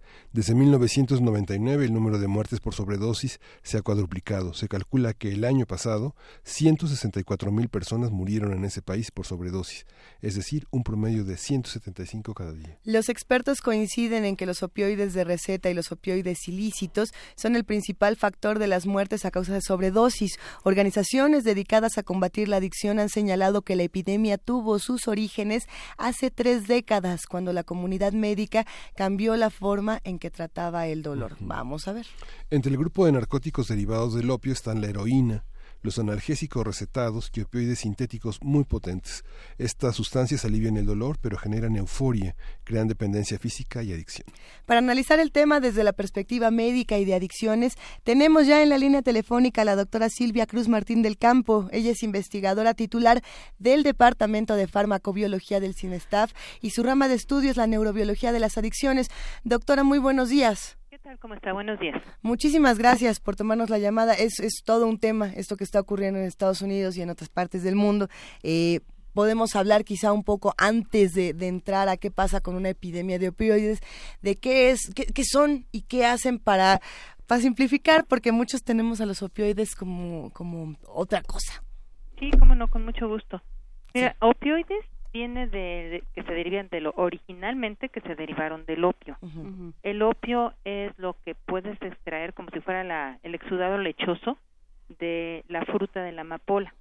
Cuando la amapola va perdiendo los pétalos queda una bolita que es su fruto y cuando ese fruto todavía está verde y se raspa sale un exudado lechoso, una cosa blanca que en cuanto se pone en contacto con el aire se pone como goma de opio. De ahí viene el término opioide porque naturalmente el opio tiene morfina. y la morfina es un analgésico natural que se conoce en la historia de la humanidad pues desde hace muchos siglos. Sí. Eh, la morfina es, digamos, el prototipo de los opioides, pero a partir de ahí buscando conseguir sustancias que tuvieran los efectos deseables de la morfina, que son desde luego aliviar el dolor, por ejemplo, pero no los indeseables, que son generar dependencia, se hicieron muchísimas sustancias que les llamamos sintéticas o semisintéticas. Y hay una gran cantidad de sustancias que se han ido derivando para usos diferentes y algunas que se han desechado. Las diferencias entre estas sustancias, entre otras cosas, son la potencia y la eficacia. Y por potencia me refiero a cuánto necesitas, qué cantidad de gramos, miligramos se necesitan para que tenga un efecto.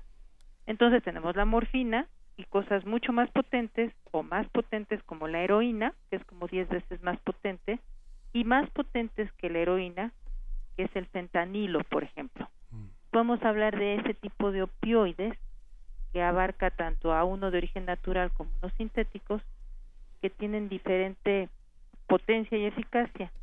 Y eso ha impactado en el panorama actual de la epidemia, porque una cosa muy potente necesitas una cantidad muy bajita para tener efecto.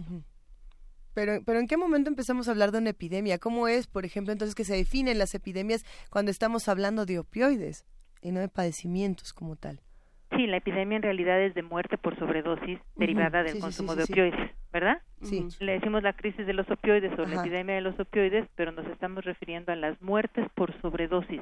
Claro, entiendo la pregunta en el sentido de que pues normalmente estamos acostumbrados a que sea un agente, una bacteria, un virus, una cosa por el estilo. Sí, no, no un medicamento o, mm, no una, sustancia.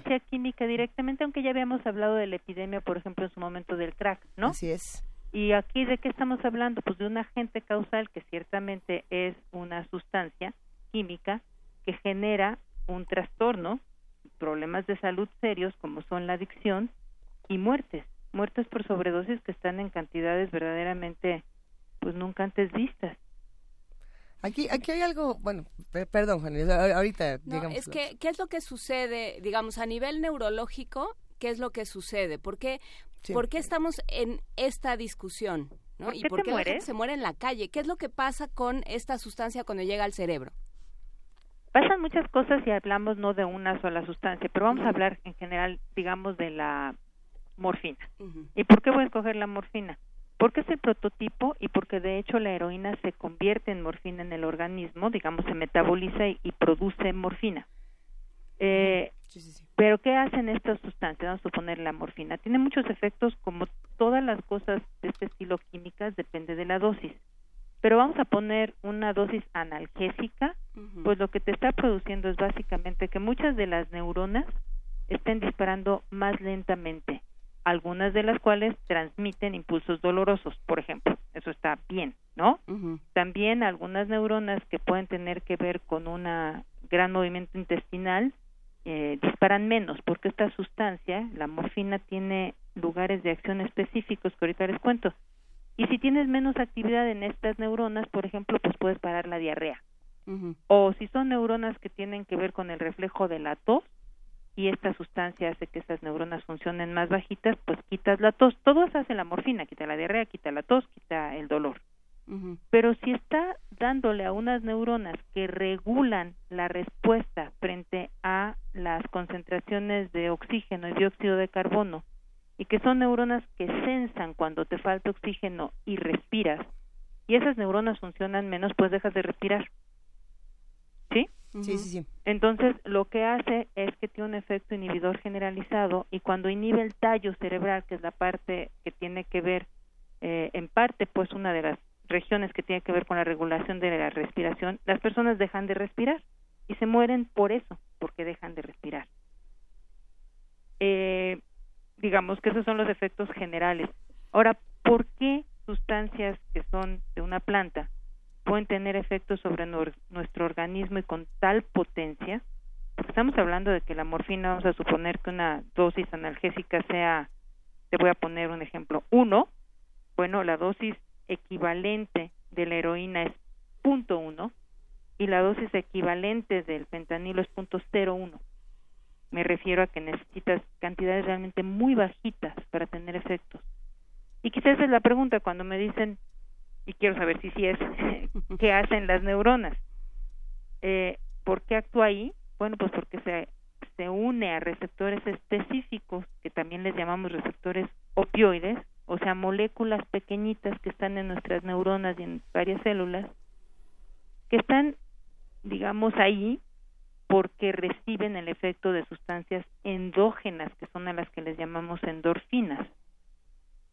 Y esas sustancias nuestro organismo las libera para modular el dolor. Cuando hay dolor, cuando se requieren en cantidades muy bajitas y por tiempos muy cortos. Y esas son nuestras sustancias endógenas y estas exógenas se parecen y se pegan en el mismo lugar cuando no hay dolor, cuando no se necesitan por, sus, por tiempos muchos más largos y entonces producen cambios a nivel de la función de la célula a largo plazo. Ok, a ver, entonces, Interesante. Miguel Ángel, ¿tú tienes una pregunta? ¿No?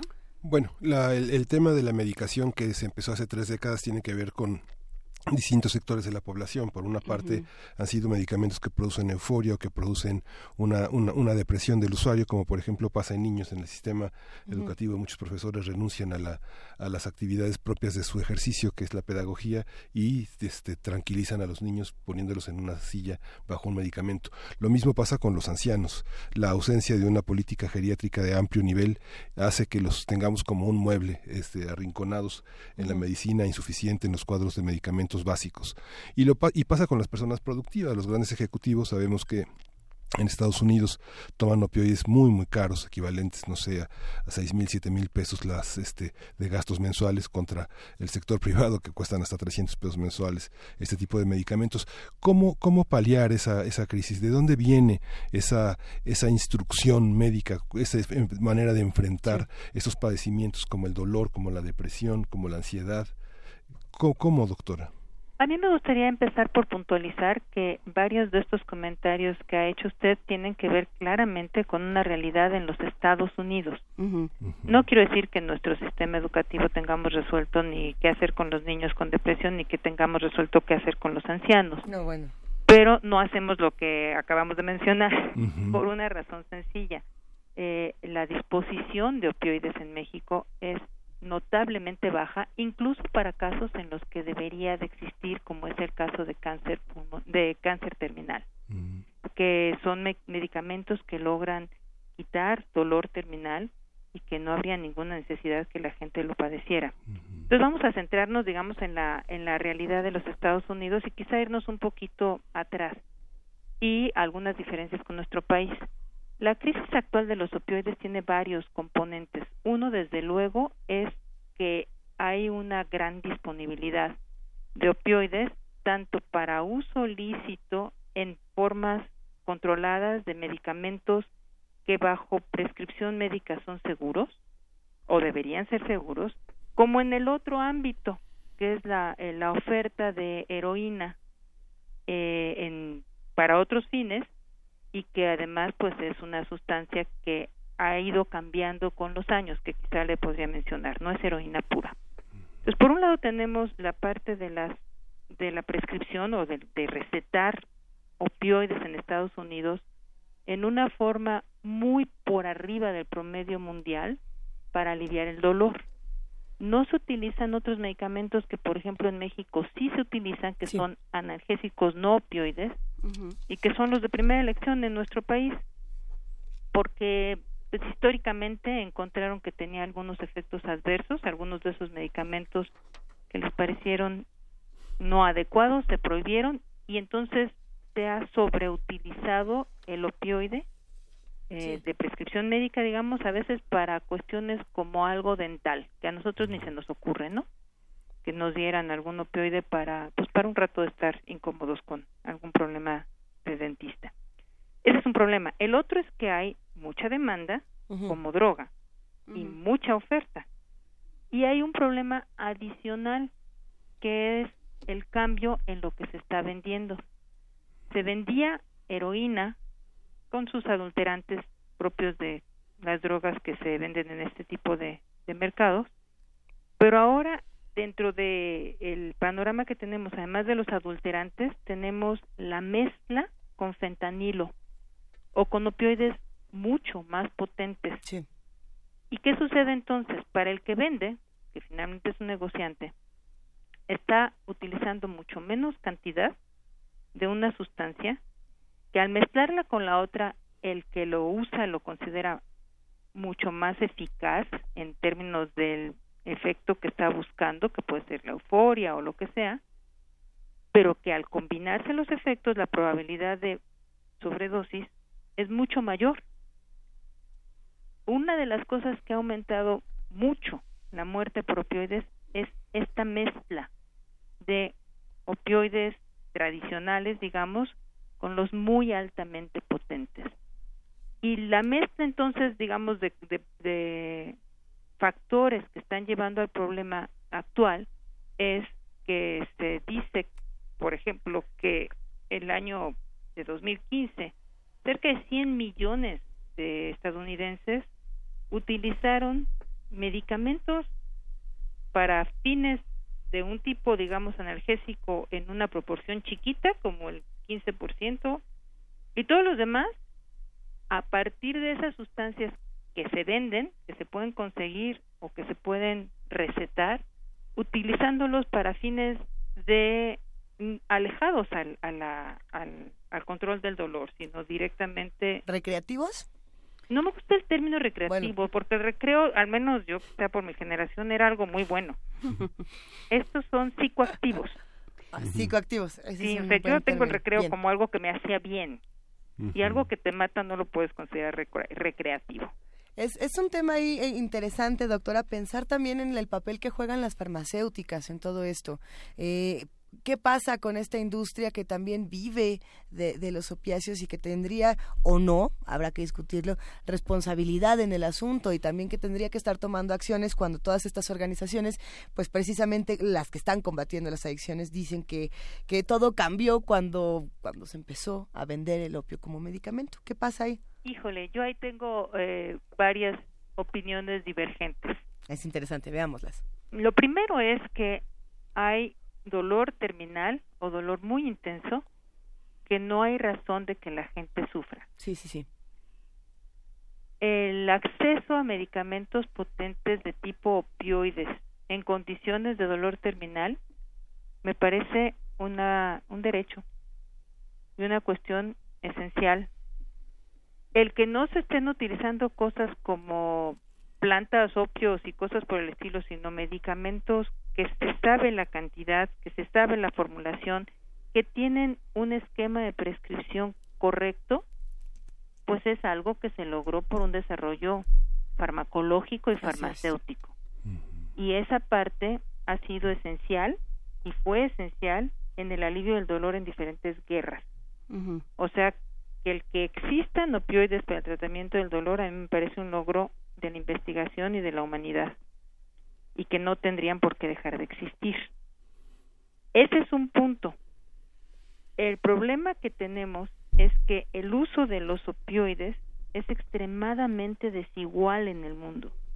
Mientras en algunas partes, como puede ser México y Latinoamérica, hay subtratamiento del dolor terminal, en otras partes hay sobretratamiento es claramente el caso de Estados Unidos.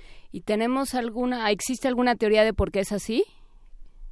Ah, bueno, ¿cuál es la responsabilidad de quién? Yo creo que está muy mezclado. Uno es incluso cultural, me parecería. Quizá en México se considera a veces, en mucha parte de nuestra cultura, que no está tan mal tener un poquito de dolor, ¿no? Digamos, no te quejes sí, pero un poquito de dolor de ahí a cáncer ya las claro, cosas son no, no, no, eh, pero digamos culturalmente no no nos parece a veces y nos podemos totalmente pasar de la mano este que sea tan grave que de repente te duela un poquito, ya se te pasará. Y hay otras culturas en donde no, o sea, te duele un poquito, hay que quitarlo instantáneamente. Luego, ¿con qué cuentas? Ya que tienes un problema de dolor y una actitud frente al dolor, ¿cuál es tu arsenal digamos, farmacológico para tratarlo. Y si en, en México tenemos una variedad de compuestos no opioides que se utilizan con bastante seguridad, y por ejemplo en Estados Unidos algunos de esos se han prohibido por los efectos adversos, pues se restringe el arsenal.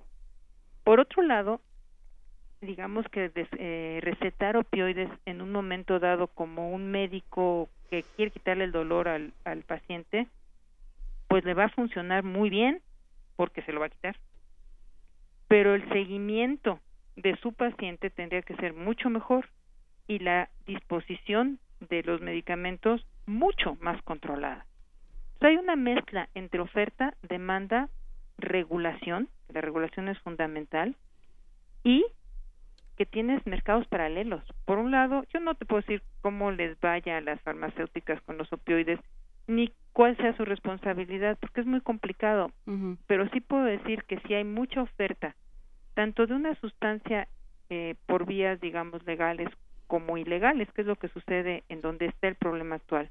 Tenemos una enorme demanda para vías, para, para, para tratamiento no del dolor, sino totalmente psicoactivo.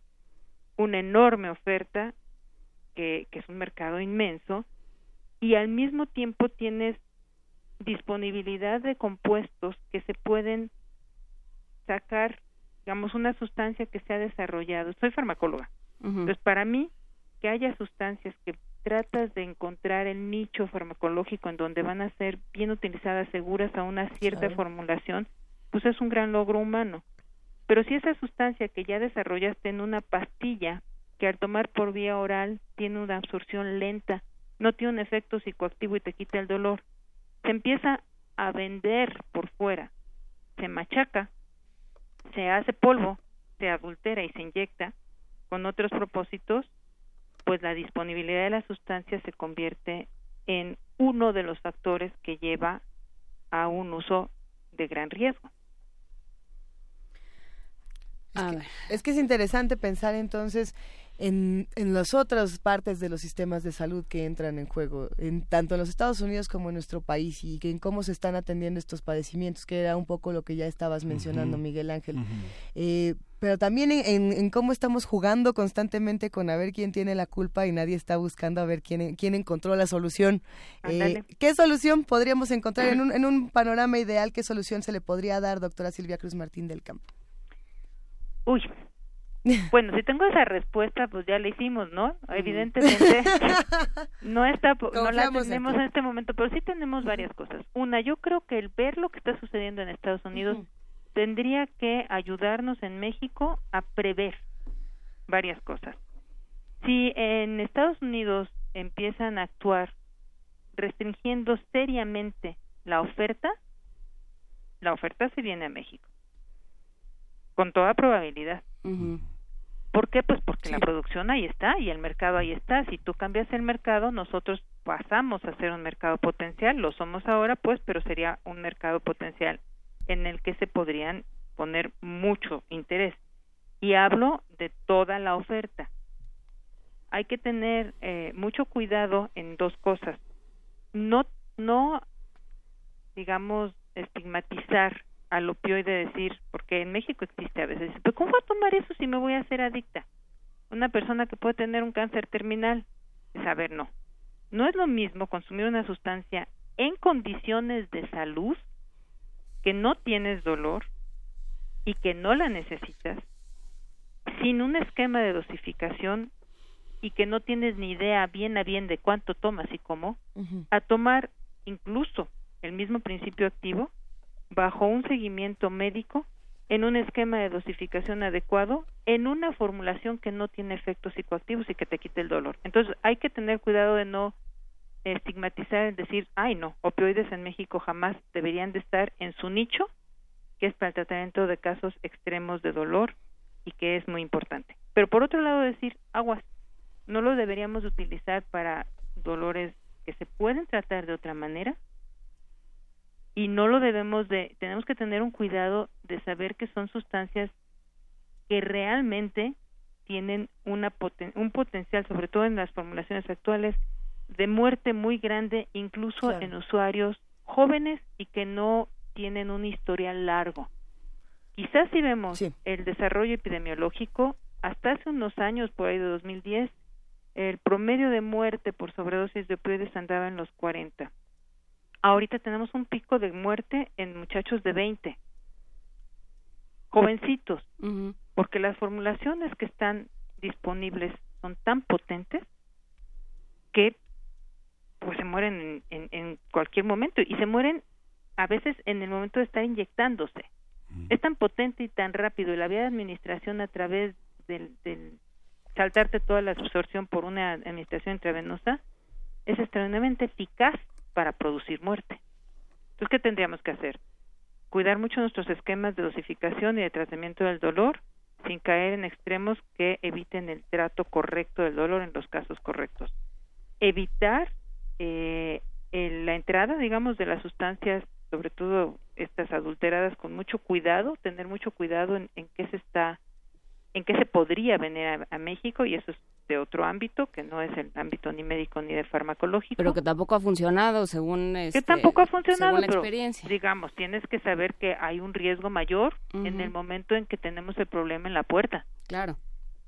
Educación hacia los médicos de, de, de manejo de antídotos, porque existe la naloxona, que es el antídoto, va directamente al mismo receptor donde actúa la heroína. Claro. La saca y entonces una gente que trae una sobredosis vuelve a respirar. Prevención durísima. O sea, esta no es otra droga que ah, pues eh, están experimentando los chavitos y pues es una fase y se les va a ir. No, esta es una sustancia que te puede matar a la primera. Y eh, pues un, una difusión como lo están haciendo ustedes ahorita del riesgo real y de lo que un aprendizaje de lo que está pasando del otro lado. Sí, sin duda. Se quedan varias preguntas en redes sociales, eh, temas raciales, por supuesto, en los Estados Unidos, temas de, los servicios de salud, eh, temas políticos incluso, y será interesante tratarlos en el futuro. Doctora Silvia Cruz Martín del Campo, ha sido una reflexión interesante que nos sirve no solamente para entender los conflictos de otros países, sino para hacer reflexiones de lo que, de lo que nos espera a nosotros también. Muchísimas gracias por compartir con nosotros esta mañana. Al contrario, gracias a ustedes. Un gran abrazo. Hasta Igualmente, Hasta luego. Nos vamos con música. Eh, es emocionante pensar en música del mundo, en lo que está ocurriendo en otras latitudes, y, por eso queríamos presentar esta mañana a Omar Soleiman. Es que él tiene una historia muy interesante y me gustaría compartírselas porque me parece estos datos extraños que uno se encuentra. Este sujeto, Omar Soleiman, vivía en Siria un, poco antes de que es un, es un cantante sirio de bodas. Y ya, ya te sabes la historia, es que me parece buenísimo buenísima dentro de las posibilidades. El, asunto es que cuando se desata el conflicto en Siria, la, guerra civil, este hombre se va a Turquía y sigue como cantante de bodas. Y a partir de esto, él, decide hacer música de amor, decide empezar a componer canciones de amor para reconciliarse con la guerra, es decir, para que todas estas personas que están sufriendo eh, los los conflictos dentro de Siria, fuera de ella, puedan reconciliarse un poco con el mundo y con la vida y con el amor. Y pues eh, acaba de sacar un nuevo disco apenas esta semana, eh, To Syria with Love, para Siria con Amor. Es, es, es, es muy sabroso. Eh, vamos a escuchar una de, estas piezas que se llama Ya ñaña, algo así como Ya ñañ, Baña, que parece que es como Bania Nuche, pero algo así se pronuncia. Ahorita lo, lo, lo subimos y esperemos que lo disfruten porque pues son estos himnos del amor desde Siria. Muchas gracias. ああ。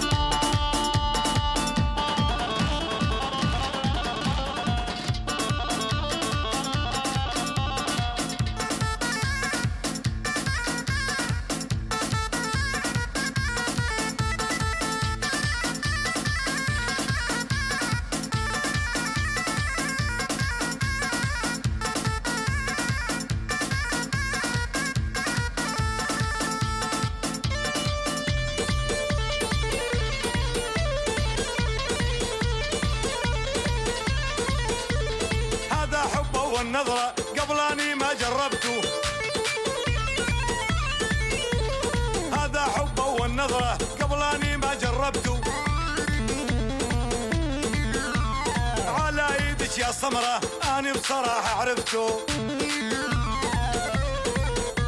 والعلى يدش السمرة أنا بصراحة عرفته.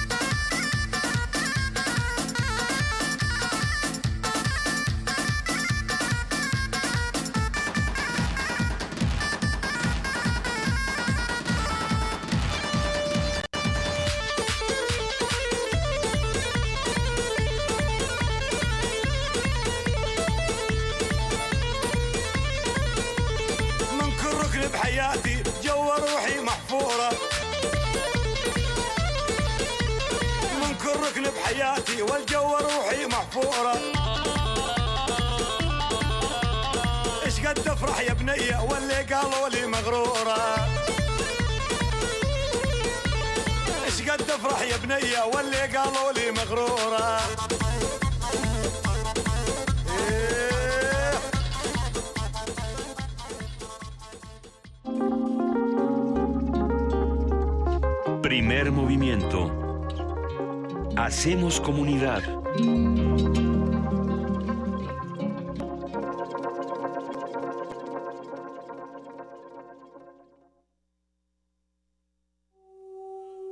Entre alaridos y susurros, cantos y gruñidos. Poética Sonora MX 2017 presenta Velocidad de 2. La garganta, el grito y la voz. En el marco del Festival Vértice, Experimentación y Vanguardia. Miércoles 15 de noviembre, 8 de la noche. Intervenciones sonoras. Con la participación de los artistas Bárbara Lázara, Bonecki y Diego Espinosa. Te esperamos en Adolfo Prieto 133, Colonia del Valle. Entrada libre. Detalles en poéticasonora.mx. Radio UNAM. Experiencia sonora.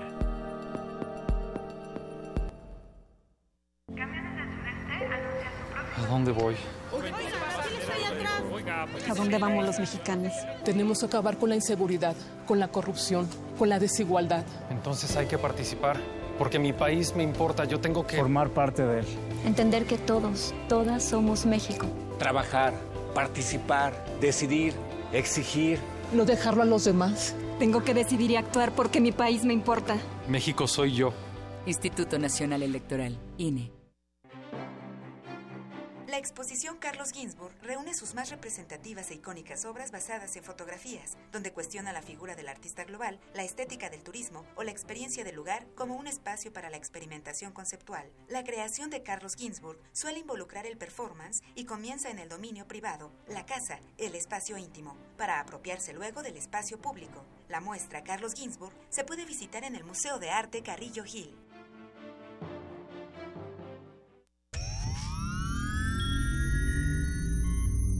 Hemos visto historias que definen la identidad de una época. Sentimos los trailers, la fila de las palomitas, los créditos y el número de los asientos. Nos gusta el cine. Todo el cine. Y queremos platicar, debatir y discutir sobre él. De retinas. Un horizonte sonoro para vivir el cine. Martes, 21 horas. Por el 96.1 de FM. Radio UNAM. Náhuatl, Mixteco, Maya, Celtal, Tzotzil, Zapoteco, Otomí. Las lenguas originarias de México reunidas en un espacio de interculturalidad. Calme Cali. Calme Cali. Acompáñanos a conocer las diferentes culturas indígenas de nuestro país en voz de sus hablantes. Todos los jueves a las 10 de la mañana. Retransmisión domingo 15.30 horas. Por el 96.1 de FM. Radio UNAM. Primer movimiento. Podcast y transmisión en directo en www.radio.unam.mx.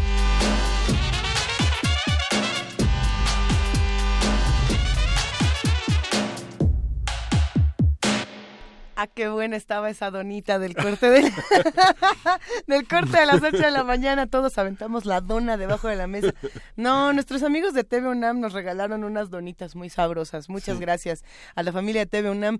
Gracias a la familia Radio UNAM. Entre todos hacemos posible que este programa salga, tanto en el 96.1 de FM, como en el 860 de AM, como en el canal 120, como en el 20, como en www.tv.unam.mx, como en www.radio.unam.mx y como también lo pueden hacer desde diferentes plataformas digitales. El, el chiste es que nos escuchemos y que hagamos comunidad.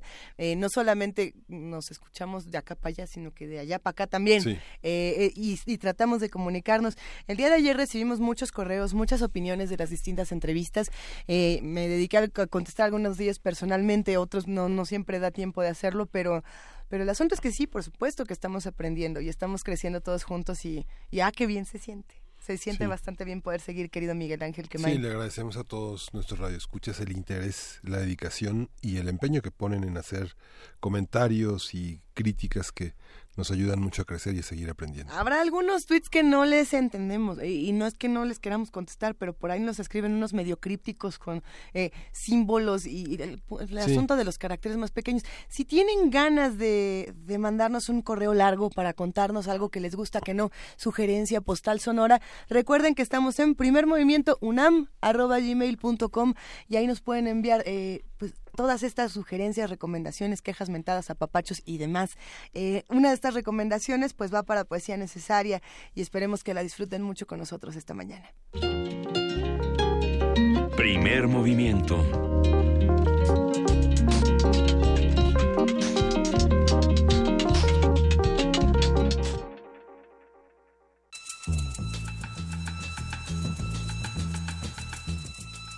Es hora de poesía necesaria.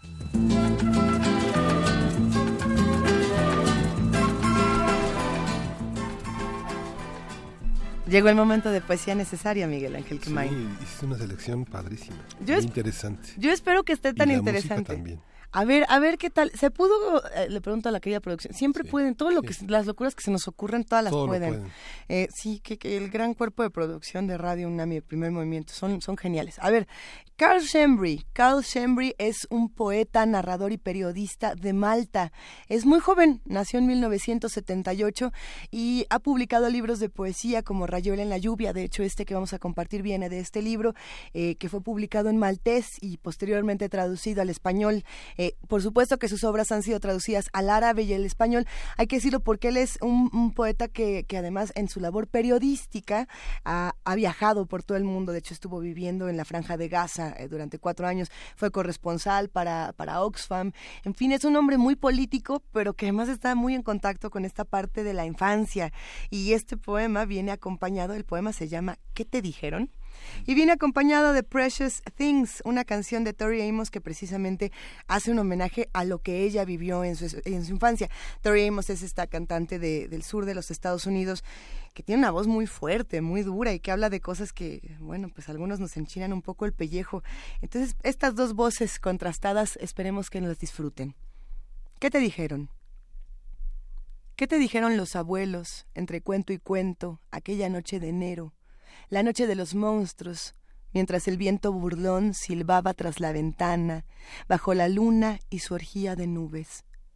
¿Qué te dijeron al meterte bajo la manta gruesa, con sus cajitas de corazones de todos los colores y con el osito risueño y los demonios bajo la camita?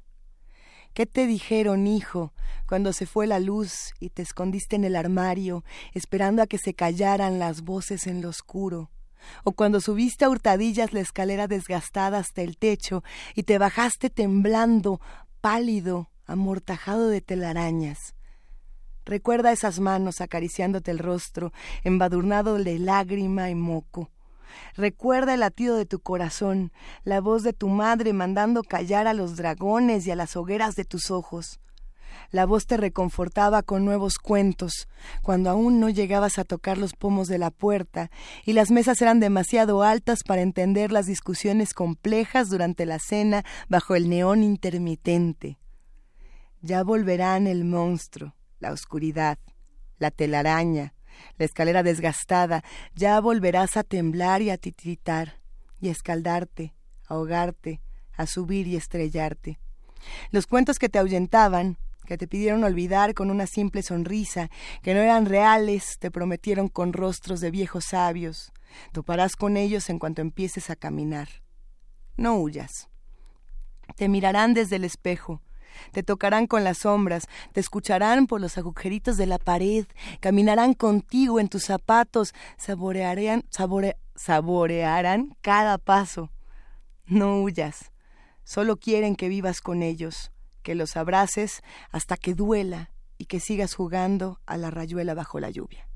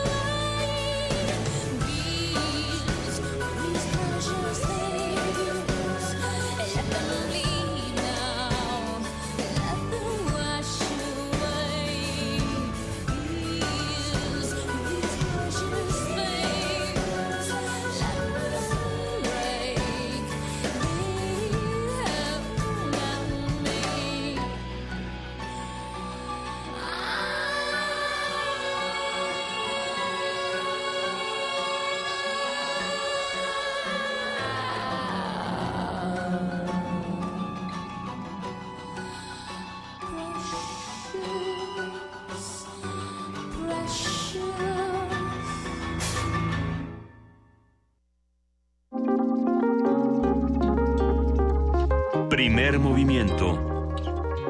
Hacemos comunidad.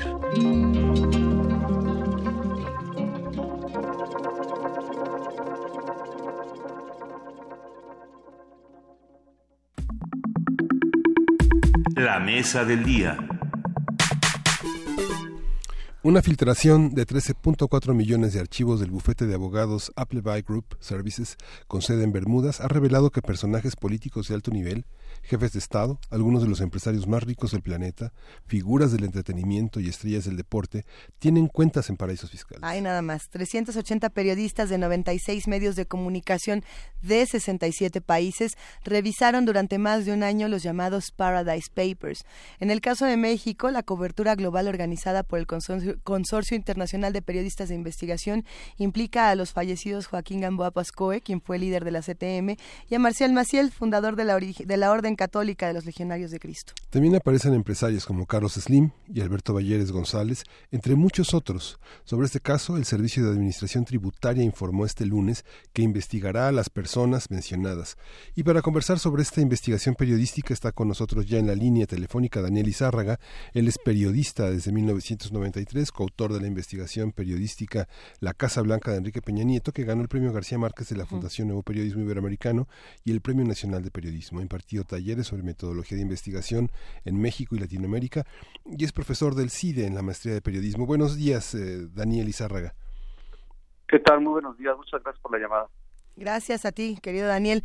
Cuéntanos, por favor. ayer estuvimos, por supuesto, siguiendo la cobertura de distintos medios de comunicación, periódicos, eh, redes sociales, etcétera, etcétera, etcétera. Las opiniones son muy contrastadas.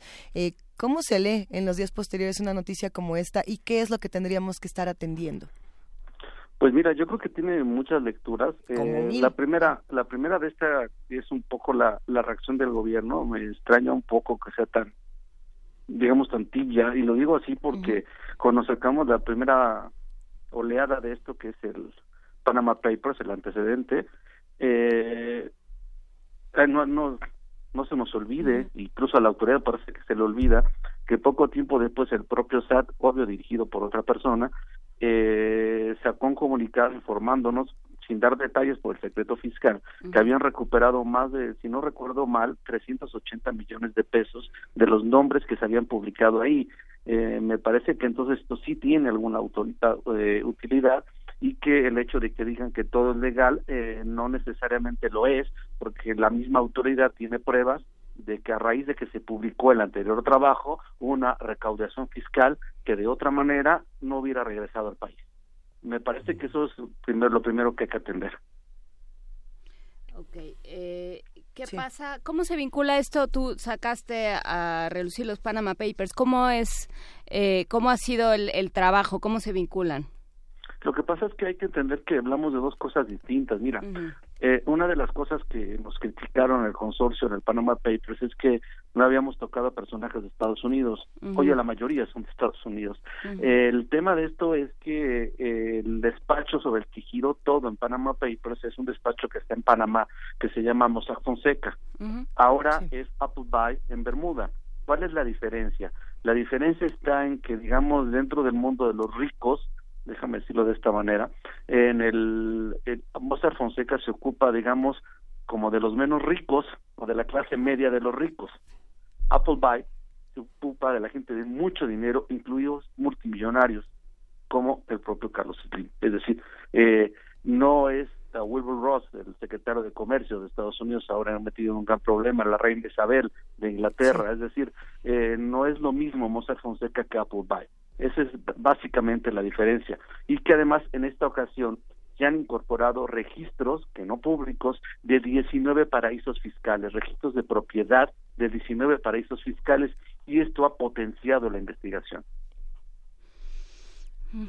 ¿Cómo ha sido la investigación? ¿De dónde sale este consorcio? ¿Quién lo organiza? ¿Cómo eh, tú fuiste llamado a participar? O bueno, Mexicanos Unidos contra la Corrupción. No, no, no. El, el consorcio está, tiene sede en Washington y es eh, integrado solo por periodistas, por ideas de periodistas de investigación en el mundo. Eh, no pertenece a ningún medio de comunicación. Ah. Eh, un poco la, la idea de esto es eh, cambiar un poco, desde hace algunos años se viene impulsando una idea de transformar en la medida de nuestras posibilidades la forma en que se cubre una noticia. ¿Qué quiero decir con esto? Y más allá de los medios donde trabajemos, porque todos tenemos resistencias. El caso es luchar contra esas resistencias y mostrar que hay una forma diferente de publicar si esta noticia, la que ustedes quieran, ¿no? de Wolver Rose, o la de, por ejemplo, voy a poner el ejemplo de los más escandalosos, que no por ello menos importante, de la reina Isabel y sus inversiones ocultas en paraísos fiscales. Si lo hubiera publicado solo The Guardian, aún siendo The Guardian, no hubiera tenido la misma repercusión mundial que tiene si lo publicamos al mismo tiempo casi 400 reporteros en el mundo. Lo mismo está pasando con los el tremendo golpe que le dio el New York Times a Wilbur Ross y a Donald Trump. Eh, no hubiese sido lo mismo por mucho que sea el New York Times si lo publica solo el New York Times. Y la idea es y si los publicamos todos al mismo tiempo y ponemos a trabajar juntos a reporteros rusos con reporteros de Estados Unidos, ahí está el resultado. Bueno, pero a ver, ahí la queja era interesante porque el día de ayer eh, en diferentes medios la, información se compartía de manera muy distinta. Eh, ya tendrá que ver con cada eh, línea editorial. Pero, por ejemplo, había una queja muy, muy interesante en redes sociales que decían, a ver, nadie habla de los mexicanos en México y nadie está hablando de Carlos Slim. ¿Dónde está la queja hacia lo que está pasando en nuestro país por parte de aquellos que realizaron la investigación? Sería interesante tocar el tema, ¿qué pasa con los de nuestro país? ¿Qué pasa con bueno, los mexicanos? Bueno, lo que pasa es que tiene que ver mucho con el asunto editorial, pero pueden revisar la página del proceso, el proceso tocó a todos. Eh, en nuestro caso, eh, por mi decisión y de la organización donde trabajo, quisimos darle primero eh, paso a la ola internacional y en los siguientes días vamos a descubrir las historias de los mexicanos que nosotros creemos que tienen mucha carne. era editorialmente difícil competir contra Donald Trump y contra la reina Isabel eh, con, los mexicanos que tenemos no estábamos a nivel informativo en ese nivel. A mí me parece que lo que lo que han publicado los compañeros de eh, rusos y de Estados Unidos contra Donald Trump quizá no lo hemos dimensionado pero es un golpe tremendo tremendo tan tremendo que que ni siquiera el señor ha usado el Twitter en los últimos días Claro, porque además se inscribe en la, en la investigación que ha estado haciendo el fiscal Mueller y que, bueno, pues ya tiene una serie de, de avances y una serie de medidas que se han ido tomando eh, desde el sistema judicial. Eh, ¿Qué es lo que para ti como periodista, Daniel Izárraga, te parece más, más interesante? ¿Tú dirías esto tiene un interés periodístico en México y el mundo por esto? Mira, yo creo que la, idea del consorcio ha sido en estos tipos de coberturas, en las dos últimas, es mostrar cómo opera el sistema financiero internacional. ¿Qué quiero decir con esto? Hay una especie, perdón por la palabra, pero una especie como de cloaca o de closet en el cual un grupo de empresarios, eh, líderes políticos, deportistas, personajes de la Buda pública pueden ir a esconder sus cosas ahí. Eh, esto lo que hace es un poco son y todos los países lo saben y todos los países lo permiten, por eso todo el mundo dice que es legal. Entonces, el tema es que el problema es que esto sea legal en el mundo. Te voy a poner un ejemplo muy claro y rápido para que seamos eh, didácticos. Lo acabamos de ver, nosotros tenemos, bueno, lo publicamos ayer con el Reforma y cualquiera lo puede ver en nuestra página, en, la página de Mexicanos contra la Corrupción. Seis párrafos que dedicamos a Carlos Slim porque creo que la historia se podía resumir en eso. El tema es el siguiente, no hizo nada ilegal, y ese es el problema. Es decir, a ver, ¿cuántos empresarios que nos están escuchando pueden irse a fundar una empresa a Bermuda asociados con, con, colegas o digo, con colegas de ellos en Estados Unidos o en Canadá con una inversión de 2.500 millones de dólares a Bermuda con una tasa impositiva de cero. Cero es cero, ¿eh? Durante siete años están cosechando ahí los frutos de esa inversión. Después, por estrategia de negocios, el señor Slim le compra las acciones a sus socios, se las trae a México y es el monstruo que ahora es América Móvil que domina la telefonía móvil en todo nuestro continente. ¿Es ilegal? Claro que no. ¿Pagó impuestos? Dice que sí. A ver qué dice Hacienda. El tema es cuántos empresarios que nos están escuchando tuvieron que pagar por ver, hacer, por ver crecer su negocio en México hasta el 35% de ISR contra el hombre más rico del mundo que durante siete años en un paraíso fiscal no pagó nada. Me parece que eso es parte de las inequidades que, que como ciudadano tienen que llamar la atención, más allá de que sea legal o no. Y esto es parte de lo que estamos trabajando, ¿no? Demostrarlo. A ver, por, por, aquí nos preguntaban, y lo hablábamos al principio del programa, Daniel, el tema de, lo ilegal, lo inmoral, y cómo esto sí se sí tiene, sí cobra una relevancia en el tema de la reina Isabel, eh, precisamente hablando del tema de cuando este dinero sí tiene que ver con los ciudadanos, con, con la relación de la monarquía y los ciudadanos. Pues, en el, caso de la reina Isabel es muy peculiar. Eh, yo espero que este, tengamos la versión en español ya en las próximas horas en la página de Mexicanos contra la Corrupción. Pero mira, el tema es el siguiente, lo voy a tratar de resumir. Eh, la reina Isabel, obvio, a través de sus colaboradores, ha invertido parte de su fortuna de dos maneras en los paraísos fiscales, insisto, sin que salga su nombre y sin pagar impuestos. Eso siempre hay que recalcarlo. Eh, ha invertido de dos maneras. Uno ha sido en empresas o en acciones de empresas relacionadas con la industria farmacéutica. Y la otra tiene que ver que desde ahí triangula dinero que después rebota hacia mm, eh, instituciones o em, empresas en, en, el mismo Reino Unido que prestan dinero a los pobres o que prestan dinero a la gente.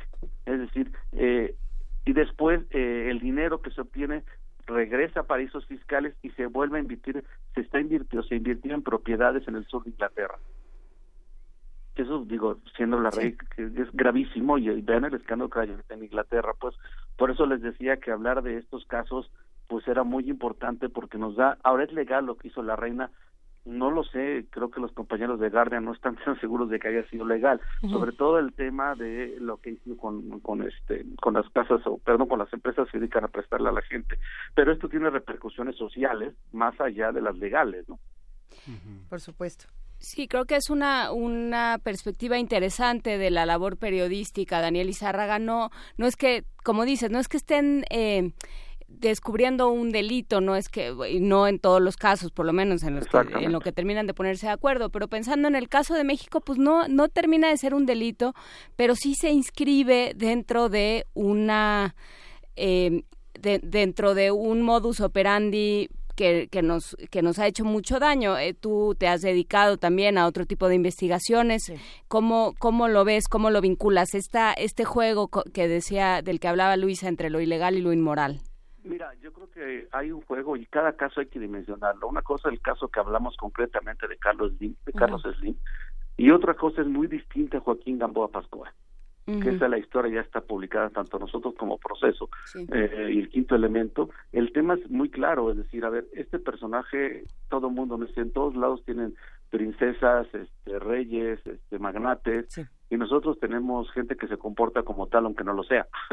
Qué quiero decir con esto eh, pues tenemos un magnate en la CTM ¿Qué quiero decir? A ver, este caso es simbólico. Pensemos que se trata se trató, ya falleció, del último, de la, del último líder obrero de una generación emanada de una tradición de sindicalistas del Partido Revolucionario Institucional, que dirigió durante muchos años, la última etapa de su vida quizá, a la central obrera más grande de este país, que toda su vida fue dirigente obrero de la industria textil, que no se dedicó a otra vida que no fuese, en su momento, ser diputado y senador por su partido. Y ahora resulta que nunca fue empresario y tenía una fortuna calculada, no calculada, sino documentada en los estados de cuenta bancarios, entre 15 y 18 millones de dólares escondidas en paraísos fiscales, en un fideicomiso que cuando murió pasó a manos de su esposa y de sus hijos, el cual fue cerrado unos meses después de que falleció. ¿Esta es la herencia de 15.15 millones? Exactamente. En, un momento determinado llegó a tener hasta 18. Entonces, el tema es, ¿qué está pasando en este país? ¿Quién va a investigar eso? Yo no creo que el, señor como sindicalista o líder de la CTM hubiese podido tener depósitos de bancos de Suiza, de Alemania, de Inglaterra, de Estados Unidos y de Canadá. A ver, eh, esto también hace que muchos se pregunten en redes sociales, en diferentes espacios, ¿cuánto tiempo lleva esto ocurriendo? Porque a pesar, si, si, si, el grupo de periodistas lleva todos estos años eh, estudiando el tema, si muchos otros periodistas han estado construyendo el camino para que esto suceda, ¿desde cuándo? ¿Desde cuándo podríamos pensar que esto comenzó, el asunto de los Paradise Papers? el Paradise Papers abarca más o menos como 15, 20 años los archivos que se tienen, los 13, casi 15 millones de archivos. Eh, puede ser más, no lo sabemos, es más o menos lo, que tenemos a la, a la, mano, ¿no? Entonces, este señor abrió su fideicomiso en 1982, justamente, fíjate, justamente cuando estaba terminando su auge como senador de presidente de la Gran Comisión del Senado, era muy cercano al entonces presidente José López Portillo, hablamos de uno de los periodos y de los gobiernos más corruptos en la historia de México. ¿Qué, preguntas no se han hecho o, qué preguntas todavía falta por responder con el tema de los Paradise Papers que no estamos observando desde los medios? Pues mira, yo creo que más que observando el tema es un poco entender esta labor del consorcio, que cuando hay eh, algo ilegal señalamos concretamente que hay algo ilegal. Y cuando no señalamos que no lo hay, pero mostramos el enramado de cómo se hizo un negocio y lo ponemos a la luz pública y, la, y, que la gente lo juzgue y que la gente lo juzgue porque creemos que los paraísos fiscales han servido en el mundo para que los ricos cada vez tengan más dinero y los pobres se abra la, brecha respecto a los pobres y esto no nos conviene en ningún país, no nos conviene en ninguna democracia. Sobre eso es por lo, lo que estamos tejiendo estas historias. Lo que sucede es que es una vieja historia que está desde la Edad Media. Jacques Legoff lo documenta en La Bolsa o la Vida. San, este, Jacques Legoff, en la, en la biografía que hace de San Luis Rey, está clarísima cómo funcionan las órdenes mendicantes y cómo funciona la, la, la Bolsa de Valores y en esta equidistancia entre San Luis y la Bolsa Suiza después de la, de la protección de los bienes judíos. Es una manera de cómo funciona el dinero, ¿no? Sí, claro, es un asunto, puede ser, desde luego, como tú lo apuntas, un asunto viejo, pero por ser un asunto viejo no pierde actualidad. No, no, no. Porque de alguna manera esto, como le estás viendo, pues lo siguen usando los ricos actuales como lo usaron los de la Edad Media. Carlos Marichal en el Colegio de México ha documentado la historia de la economía en México desde la Nueva España a nuestros días y es otro de los funcionamientos de, este, de los grandes eh, mineros y de los grandes empresarios desde la Nueva España hasta nuestros días, los tributos, las este, canonjías con la con la con el claro. de España, ¿no? Y además hasta hasta cierto punto como los gobiernos a veces hasta un cierto punto están impedidos o no quieren hacer las cosas. Mira, nosotros pedimos por acceso a la información, ayer lo publicamos en el Reforma, una tabla que desgraciadamente la pusieron en interiores, sobre las, el monto de recaudación por ISR en los últimos 15 años. El monto es de poco más de siete mil millones de pesos. Ese monto equivale a lo que se gastan los mexicanos o nos gastamos los mexicanos en las últimas vacaciones de Semana Santa en todo el país. es, es, eh, es, una, es una tontería. Tan solo en el año 2003 se recuperaron de todos los paraísos fiscales 5 millones de pesos. No es broma, ¿eh? se recuperaron 5 millones de pesos. El año que más recuperaron fueron más de 300 millones de pesos y fue justamente después de que se publicaron los Panama Papers. Eso creo que es muy significativo en esto que estamos hablando. Hoy Lorenzo Meyer hablaba de 280 mil millones de pesos este, simplemente en términos temas de corrupción entre los gobernadores. ¿Dónde estarán depositados? ¿Dónde está físicamente ese dinero a la disposición de herederos o de familiares o de amores de personas que le heredan sus bienes a, a personas que nada tienen que ver con su origen, ¿no? Lo que pasa es que, mira, es un poco, digamos, la trampa de estos despachos que se dedican a esto, uh -huh. es que eh, te venden el secreto. Es decir, ellos juegan con eso. A ustedes les pueden vender, te pueden armar una estructura fiscal que va a implicar que nadie se entere dónde está tu dinero. bueno, si ni una... nosotros sabemos dónde está nuestro dinero, Daniel, sí. tampoco te pongas así. Sí. Y si una autoridad requiriera de X persona, vamos a ponerlo así, de las Islas Vírgenes Británicas, por ejemplo, un informe, México los audita a alguien o a alguien y le dice, a ver, y las vírgenes británicas, de acuerdo al convenio que tenemos, necesito que me des, eh, supongamos que tiene el nombre de la empresa, la empresa Patito SARCB, que me mandes los informes. Y las uh -huh. vírgenes británicas dicen, sí, México, te mando los informes que tengo. Y te mandan los nombres, y los Ajá. nombres que están como directores son los nombres de ejecutivos y directores del despacho contable que, que tú contrataste. Uh -huh no aparece. Sí, no, mi nombre nunca va a aparecer, bueno, el mío nunca va a aparecer, digamos, pero el nombre del, del, dinero. Porque ¿qué es lo que pasa? Que lo que hacen es que a través de esas empresas abren cuentas bancarias en sí. bancos con sucursales en todo el mundo y los beneficiarios de esas cuentas entonces sí ya son los dueños reales del dinero. Habrá pero que están hacer... en otro lado. Es complicado pues llegar a ellos, ¿no? ¿Y qué es lo que pasa? Eh, creo que es un ejercicio este del consorcio, Daniel, muy interesante, ¿no? En un momento en el que, eh, en, un, en un contexto globalizado, como, como ay, ay, ay, se dice, este, se dice en otros medios, en un momento en el que todo el mundo tiene que ver con todo el mundo, literalmente, eh, sí, la investigación periodística tiene que ser distinta, ¿no? O sea, tiene uno, cada uno tiene que aportar, me imagino, eh, pues quién es Gamboa Pascoe y qué significa y, para cada quien la recepción es distinta. ¿Cómo es este proceso de discusión? ¿Qué es como periodista? ¿Cómo, ¿Qué has aprendido de este trabajo? Pues mira, yo creo que que algo yo siempre eh, creo que estamos viviendo afortunadamente en México los últimos 10 años, no sé si lo compartan, una nueva ola de periodismo de investigación en México y sobre todo de reporteros muy jóvenes y por cierto la mayoría mujeres que están incursionando en el periodismo de investigación en México. Esto ha contribuido mucho a explotar muchas de las cosas que ustedes saben. Eh, vean el problema, lo que publicamos con el mal político de la gran estafa. La mayoría son mujeres y son muchachos muy jóvenes los que los hicieron. Eso, eso creo que es una buena noticia para el gremio. Eh, y la segunda tiene que ver con la forma en que se organiza el consorcio. Como te decía, pertenecemos periodistas, no medios de comunicación. Y lo que estamos tratando de hacer es cambiar el discurso para decirle a los dueños de los medios que esto también es posible. Es decir, a ver, por ejemplo, el New York Times en el Panama Papers no entró porque sus políticas dicen que no comparten información y no colaboran con nadie. Así son ellos. Entonces, eh, se quedaron fuera. ¿eh? Este ¿Qué beneficios trae para un periódico? Y este año, adivinen quién llegó y quién sacó todo lo de Donald Trump. El New York Times, además, pues trabajando con reporteros rusos que no pertenecen a su grupo. La unión hace la fuerza. ¿Qué beneficios económicos y laborales tiene un periodista que se, que se inserta en un consorcio como este?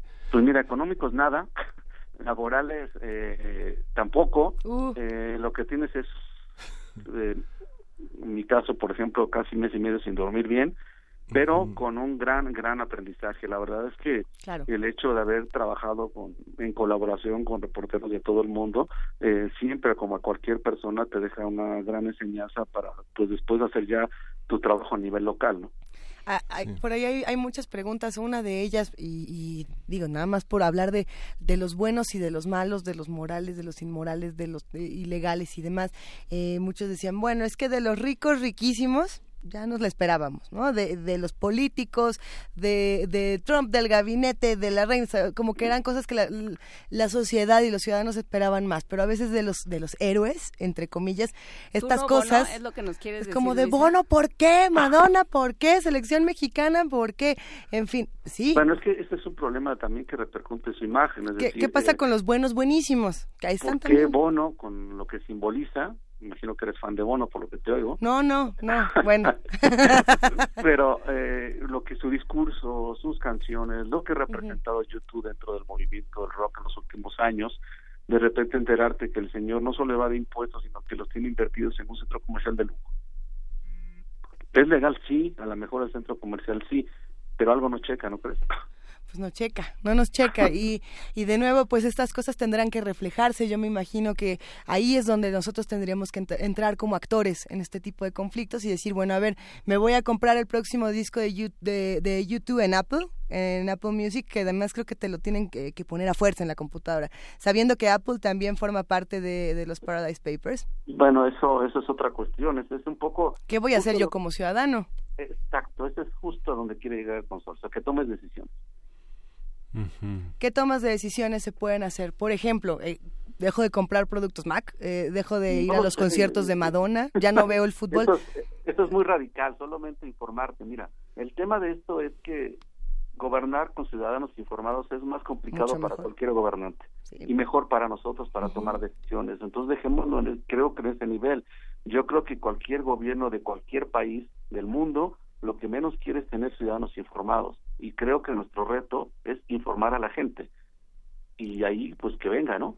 Sí, justo lo que dices, Daniel, que finalmente este, cuestionar el, el, manejo que los sujetos hacen del dinero finalmente rompe con estas ideas eh, canónicas y de doble moral que muchas veces tenemos, ¿no? Lo que la incongruencia que señalas de Bono, finalmente este, son las reglas del dinero, son legales, pero finalmente uno hace con el dinero cosas que son este que ponen en entredicho la, la, congruencia moral ética no que fundamentalmente es la, la primordial en los ejes que tenemos para manejar claro y uno decía pues tiene tiene derecho a hacerlo por supuesto que sí. El problema es que el señor es una persona pública y cuando te exhibes a ese nivel como una persona pública pues eh, también tienes que cuidar muchas cosas.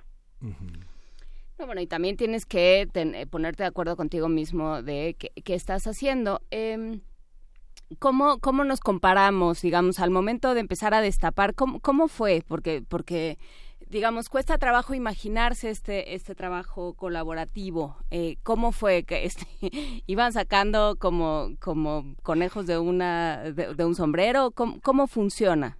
Mira, eh, hubo, es que tienes que verlo, más o menos son tres niveles. El primero es la cobertura mundial, que ya hablamos de algunos de estos casos. cuando, digamos, los 300 o más, casi 400 reporteros se ponen a nadar entre 16 millones de archivos. Y entenderás que ni siquiera, nos, yo creo que por ahí el 2050 acabaremos de revisar todos.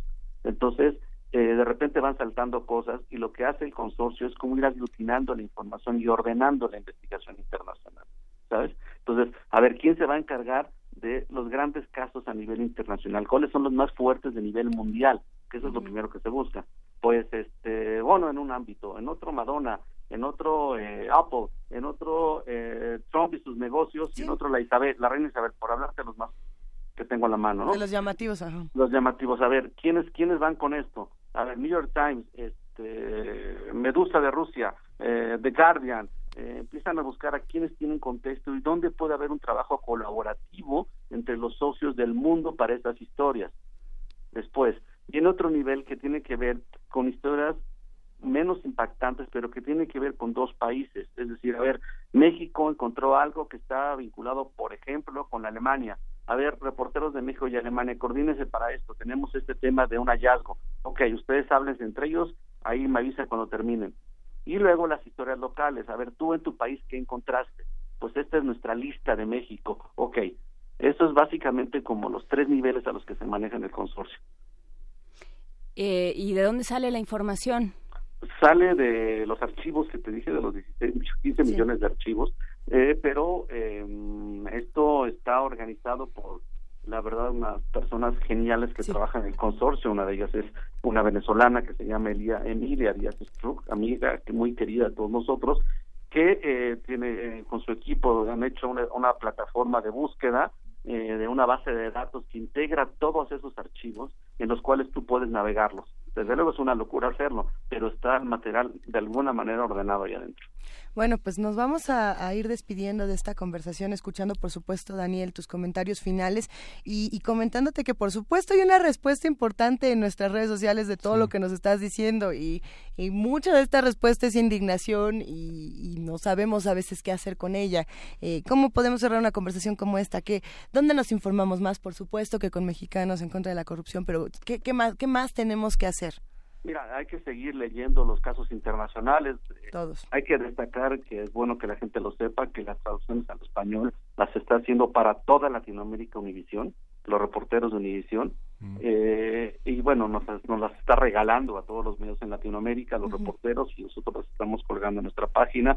Y nada, pues hay que seguirnos informando. Y de los casos de México, yo espero en los siguientes días que empecemos a dar, al menos desde Mexicano, los casos que creemos más fuertes y que ya salió el primero de Joaquín Gamboa Pascoe, lo que tenemos que decir de Carlos Slim ya lo sacamos y ahora venimos con otras cosas. Sí. El significado, el significado de esto finalmente también es que la, la, valentía, la honestidad, la, la, libertad no está en los medios, sino en los periodistas. En los 90, en una feria de Frankfurt, justamente junto a Tasliman Narrim, decía que era necesario crear una confederación europea de periodistas porque ellos podían ser despedidos y justamente frente a los intereses corporativos de los grandes medios europeos, que muchos de ellos fueron colaboracionistas nazis, que colaboracionistas estadounidenses, y que no admitían que fueran cuestionadas las grandes fortunas que, que, que, que, apoyaron este, atrocidades en Europa durante la guerra, y que finalmente son despedidos, pero sí hay que crear una conciencia en que no hay periodistas de segunda ni de primera,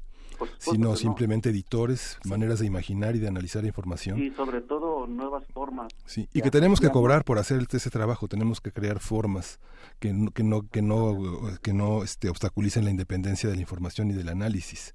que sí las hay, hay dinero limpio. Así es. Y creo que el tema es justo lo que acabas de decir. Eh, los reporteros lo que hicimos fue buscar nuevas formas diferentes de trabajar haciendo lo mismo. Pues nos vamos a quedar hasta aquí, con muchas cosas todavía que seguir discutiendo y si te parece bien hablemos muy pronto, Daniel Izárraga. Claro que sí, muchas gracias por la llamada. Te mandamos un gran abrazo. ¿Qué opinan los que hacen comunidad con nosotros? ¿Cómo ven todos estos temas? ¿Cómo los escuchan? Vamos ahora a seguir con un poco más de música. Tenemos más recomendaciones que hacerles por acá, eh, pero el tema es fuerte y cómo vamos a ser actores en esta sociedad y cómo vamos a responder a esta información. Eso es lo que vamos a tener que decidir entre todos. ¿Qué escuchamos, Miguel Ángel? Future Islands, Like the Moon. Vamos a escuchar esa pieza. Venga. うん。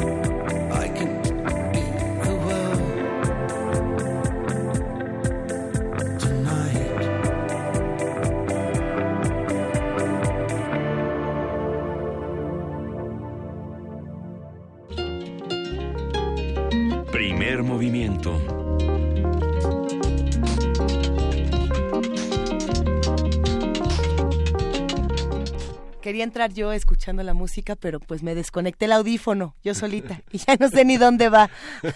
Así que sin audífono. No te preocupes, Luisa, acá te contamos qué está pasando. ¿Qué quieres saber?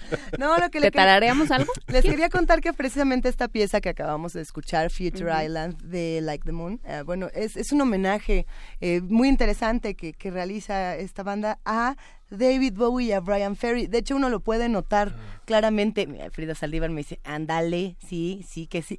E, es, un, es un claro homenaje a, la música glam de los años 70, eh, que muchos pensarían que no, que es de los años 80. No, el glam empezó en los años 70, precisamente con esta banda Roxy Music, que era una de las primeras que empezaba con con esta ambigüedad sexual, que era parte de la música, con esta otra parte como muy... Eh, también le llamaban art rock, ¿no? Como este rock que se mezclaba con el arte y que tenía, era de los primeros que utilizaba performance y que hacía arte conceptual en el escenario. David Bowie, por supuesto, que era el rey de todo esto y en, Roxy Music pues nos encontrábamos a Brian Ferry, que era el cantante, y a Brian Eno, por supuesto que después se volvió un artista plástico interdisciplinario fenomenal, que de hecho estuvo en el Anahuacali hace ya algunos añitos. ¿Cuántos habrá sido? ¿Dos? ¿Tres? ¿Cuatro?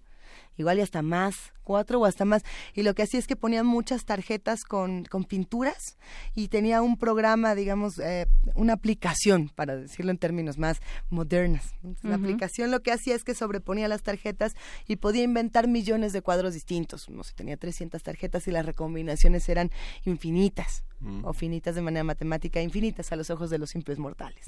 Eh, es interesante cómo la, la música contemporánea sigue recordando estos momentos 70, 80, 90, 2000, 2000, 40 años después y seguimos eh, manteniendo vigente. Este o sea, esto que escuchamos de Future Island, ¿de cuándo es? Este es más o menos nuevecín, ¿no? Si no me equivoco. Future Island no es, no es una banda de los años 70 como puede ser eh, Bowie en su momento o como era Roxy Music. En un momento más les podemos contar más de Future Island y de Like the Moon. El video lo pueden encontrar fácilmente en, en YouTube y en redes sociales. Está, está, está bueno, ¿no? ¿Te das cuenta que te estamos viendo como quien ve un león? que veo, yo aquí bien emocionada contándoles. No, no, nosotros estamos interesados, nada más nos estás hablando de cosas que con las que nosotros no tenemos necesariamente eh, contigüidad todo el tiempo, pero para eso sirve este programa. Bueno, si no me equivoco, si no me equivoco, Future Island, este es del 2000, no, sí es de este año, sí, o de 2014. De 2014, porque tiene dos discos, uno este año y otro en el 2014. Si quieren conocer un poco más de la historia del, de la música glam y de cómo sigue siendo vigente, hay una película bellísima que pueden encontrar en Netflix. Si la encontrarán, en donde quieran, bajen la internet, no se la piraten, véanla, véanla. Contenidos gratuitos, nada más. Eh, Velvet Goldmine se llama la ah, película, es una maravilla. Eh, si no me equivoco, es Christian Bale el que sale de chavito que quería hacer glam y entonces se enamora de David Bowie, pero no se llama David Bowie porque porque no podemos poner el mismo nombre, entonces se llama Maxwell Demon y Maxwell Demon, ay, y todas suspiran aquí por Maxwell Demon. Es como un Bowie, un cantante lleno de glam y de estrellas y no les puedo contar más, pero David Bowie está enamorado de Iggy Pop. Exacto. Iggy Pop es Iwan McGregor. Iwan McGregor sale eh, desnudo con glitter. No les puedo contar demasiado porque hasta me da calor y me da nervios y no quiero que se vea demasiado fanático, pero es increíble porque él representa justamente esta otra parte del rock que entraba en los años 70, que era eh, Iggy Pop, este este hombre correoso, rudo, que cantaba eh, canciones como I Wanna Be Your Dog y todas estas cosas como mucho más fuertes y como todo esto se recombina eh, ya para los años 80. Échenle un ojo a estas películas, échenle un ojo a estos contenidos y cuéntenos qué opinan de estos otros géneros musicales. Tenemos una postal sonora, ¡Ey! Nos han mandado una postal sonora de la ópera Otelo en Bellas Artes. ¡Qué maravilla! Vamos a escucharla y volvemos a platicar de esto.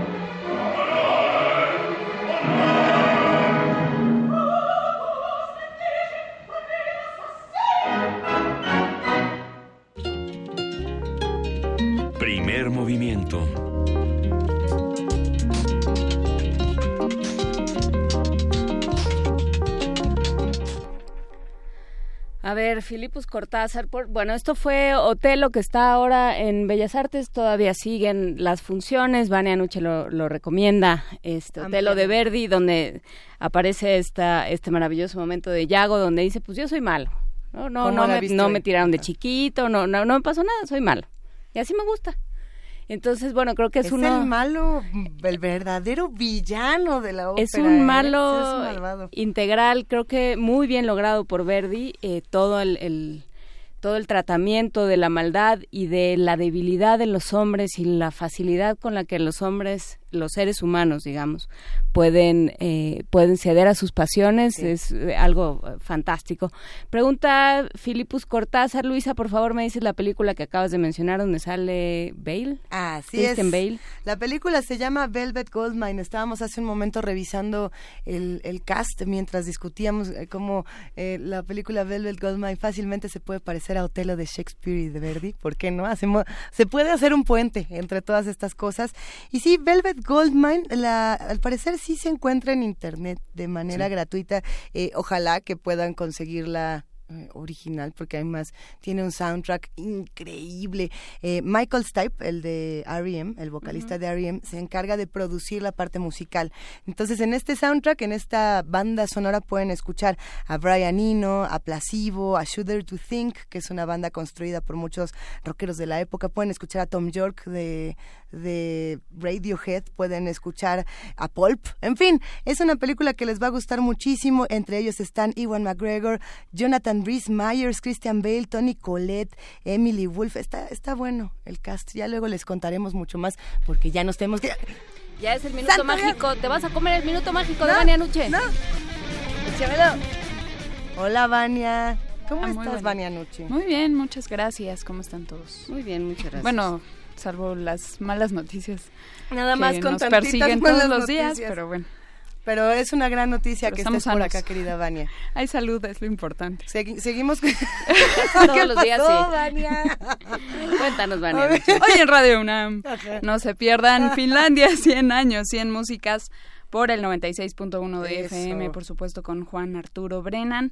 Por la tarde a la una, Prisma RU con toda la información de nuestra universidad, el mundo y nuestro país, por supuesto. A las 6 de la tarde, salud en Hipócrates 2.0 y a las 8 de la noche, como todos los días, resistencia modulada. Resis. Hoy estuvo En bueno, ayer Está resistencia. muy bueno todos los días, Resistencia, no Está se lo pierdan. bueno. A las 8 de la noche también transmiten por internet resistenciamodulada.unam.mx y TV UNAM, no se pierdan las maravillas y curiosidades de la Filmoteca con Rafa Aviña a las 9 de la noche.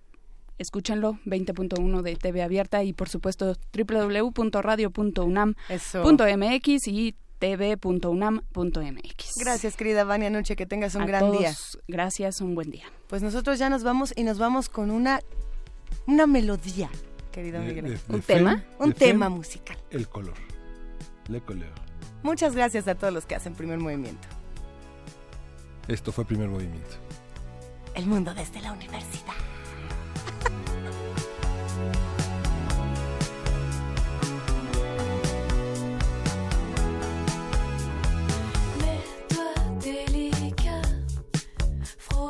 Peau d'ébène. On me parle de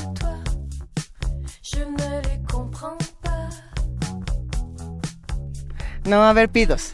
Es que ya habíamos dicho el mundo desde la universidad. Pero no dijimos gracias a todos los que hacen este programa, gracias a la familia de TV UNAM, a la familia de Radio UNAM, a nuestra querida jefa de información Juana Inés de ESA. Gracias Miguel Ángel Quemay. Gracias, Lisa. Gracias. Gracias, gracias sobre todo a todos los que hacen comunidad con nosotros. Gracias a mi mamá. Gracias a la mamá de Juana Inés, Adiós, que me cae Tere. muy bien.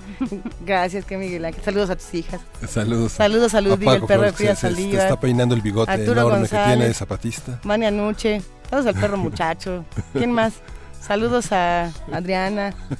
Saludos a... A todo el mundo. A vámonos. todo el mundo. ¿Este es Vámonos. primer movimiento? El mundo desde la universidad. Ay, al revés.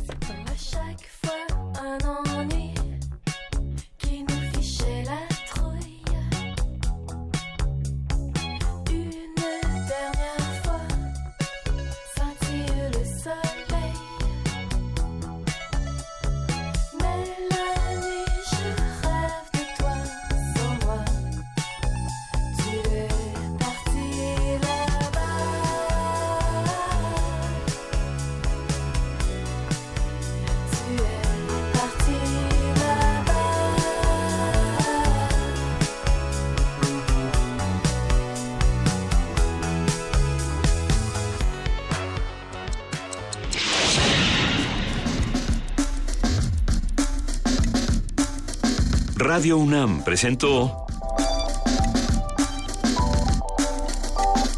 Primer movimiento. El mundo desde la universidad.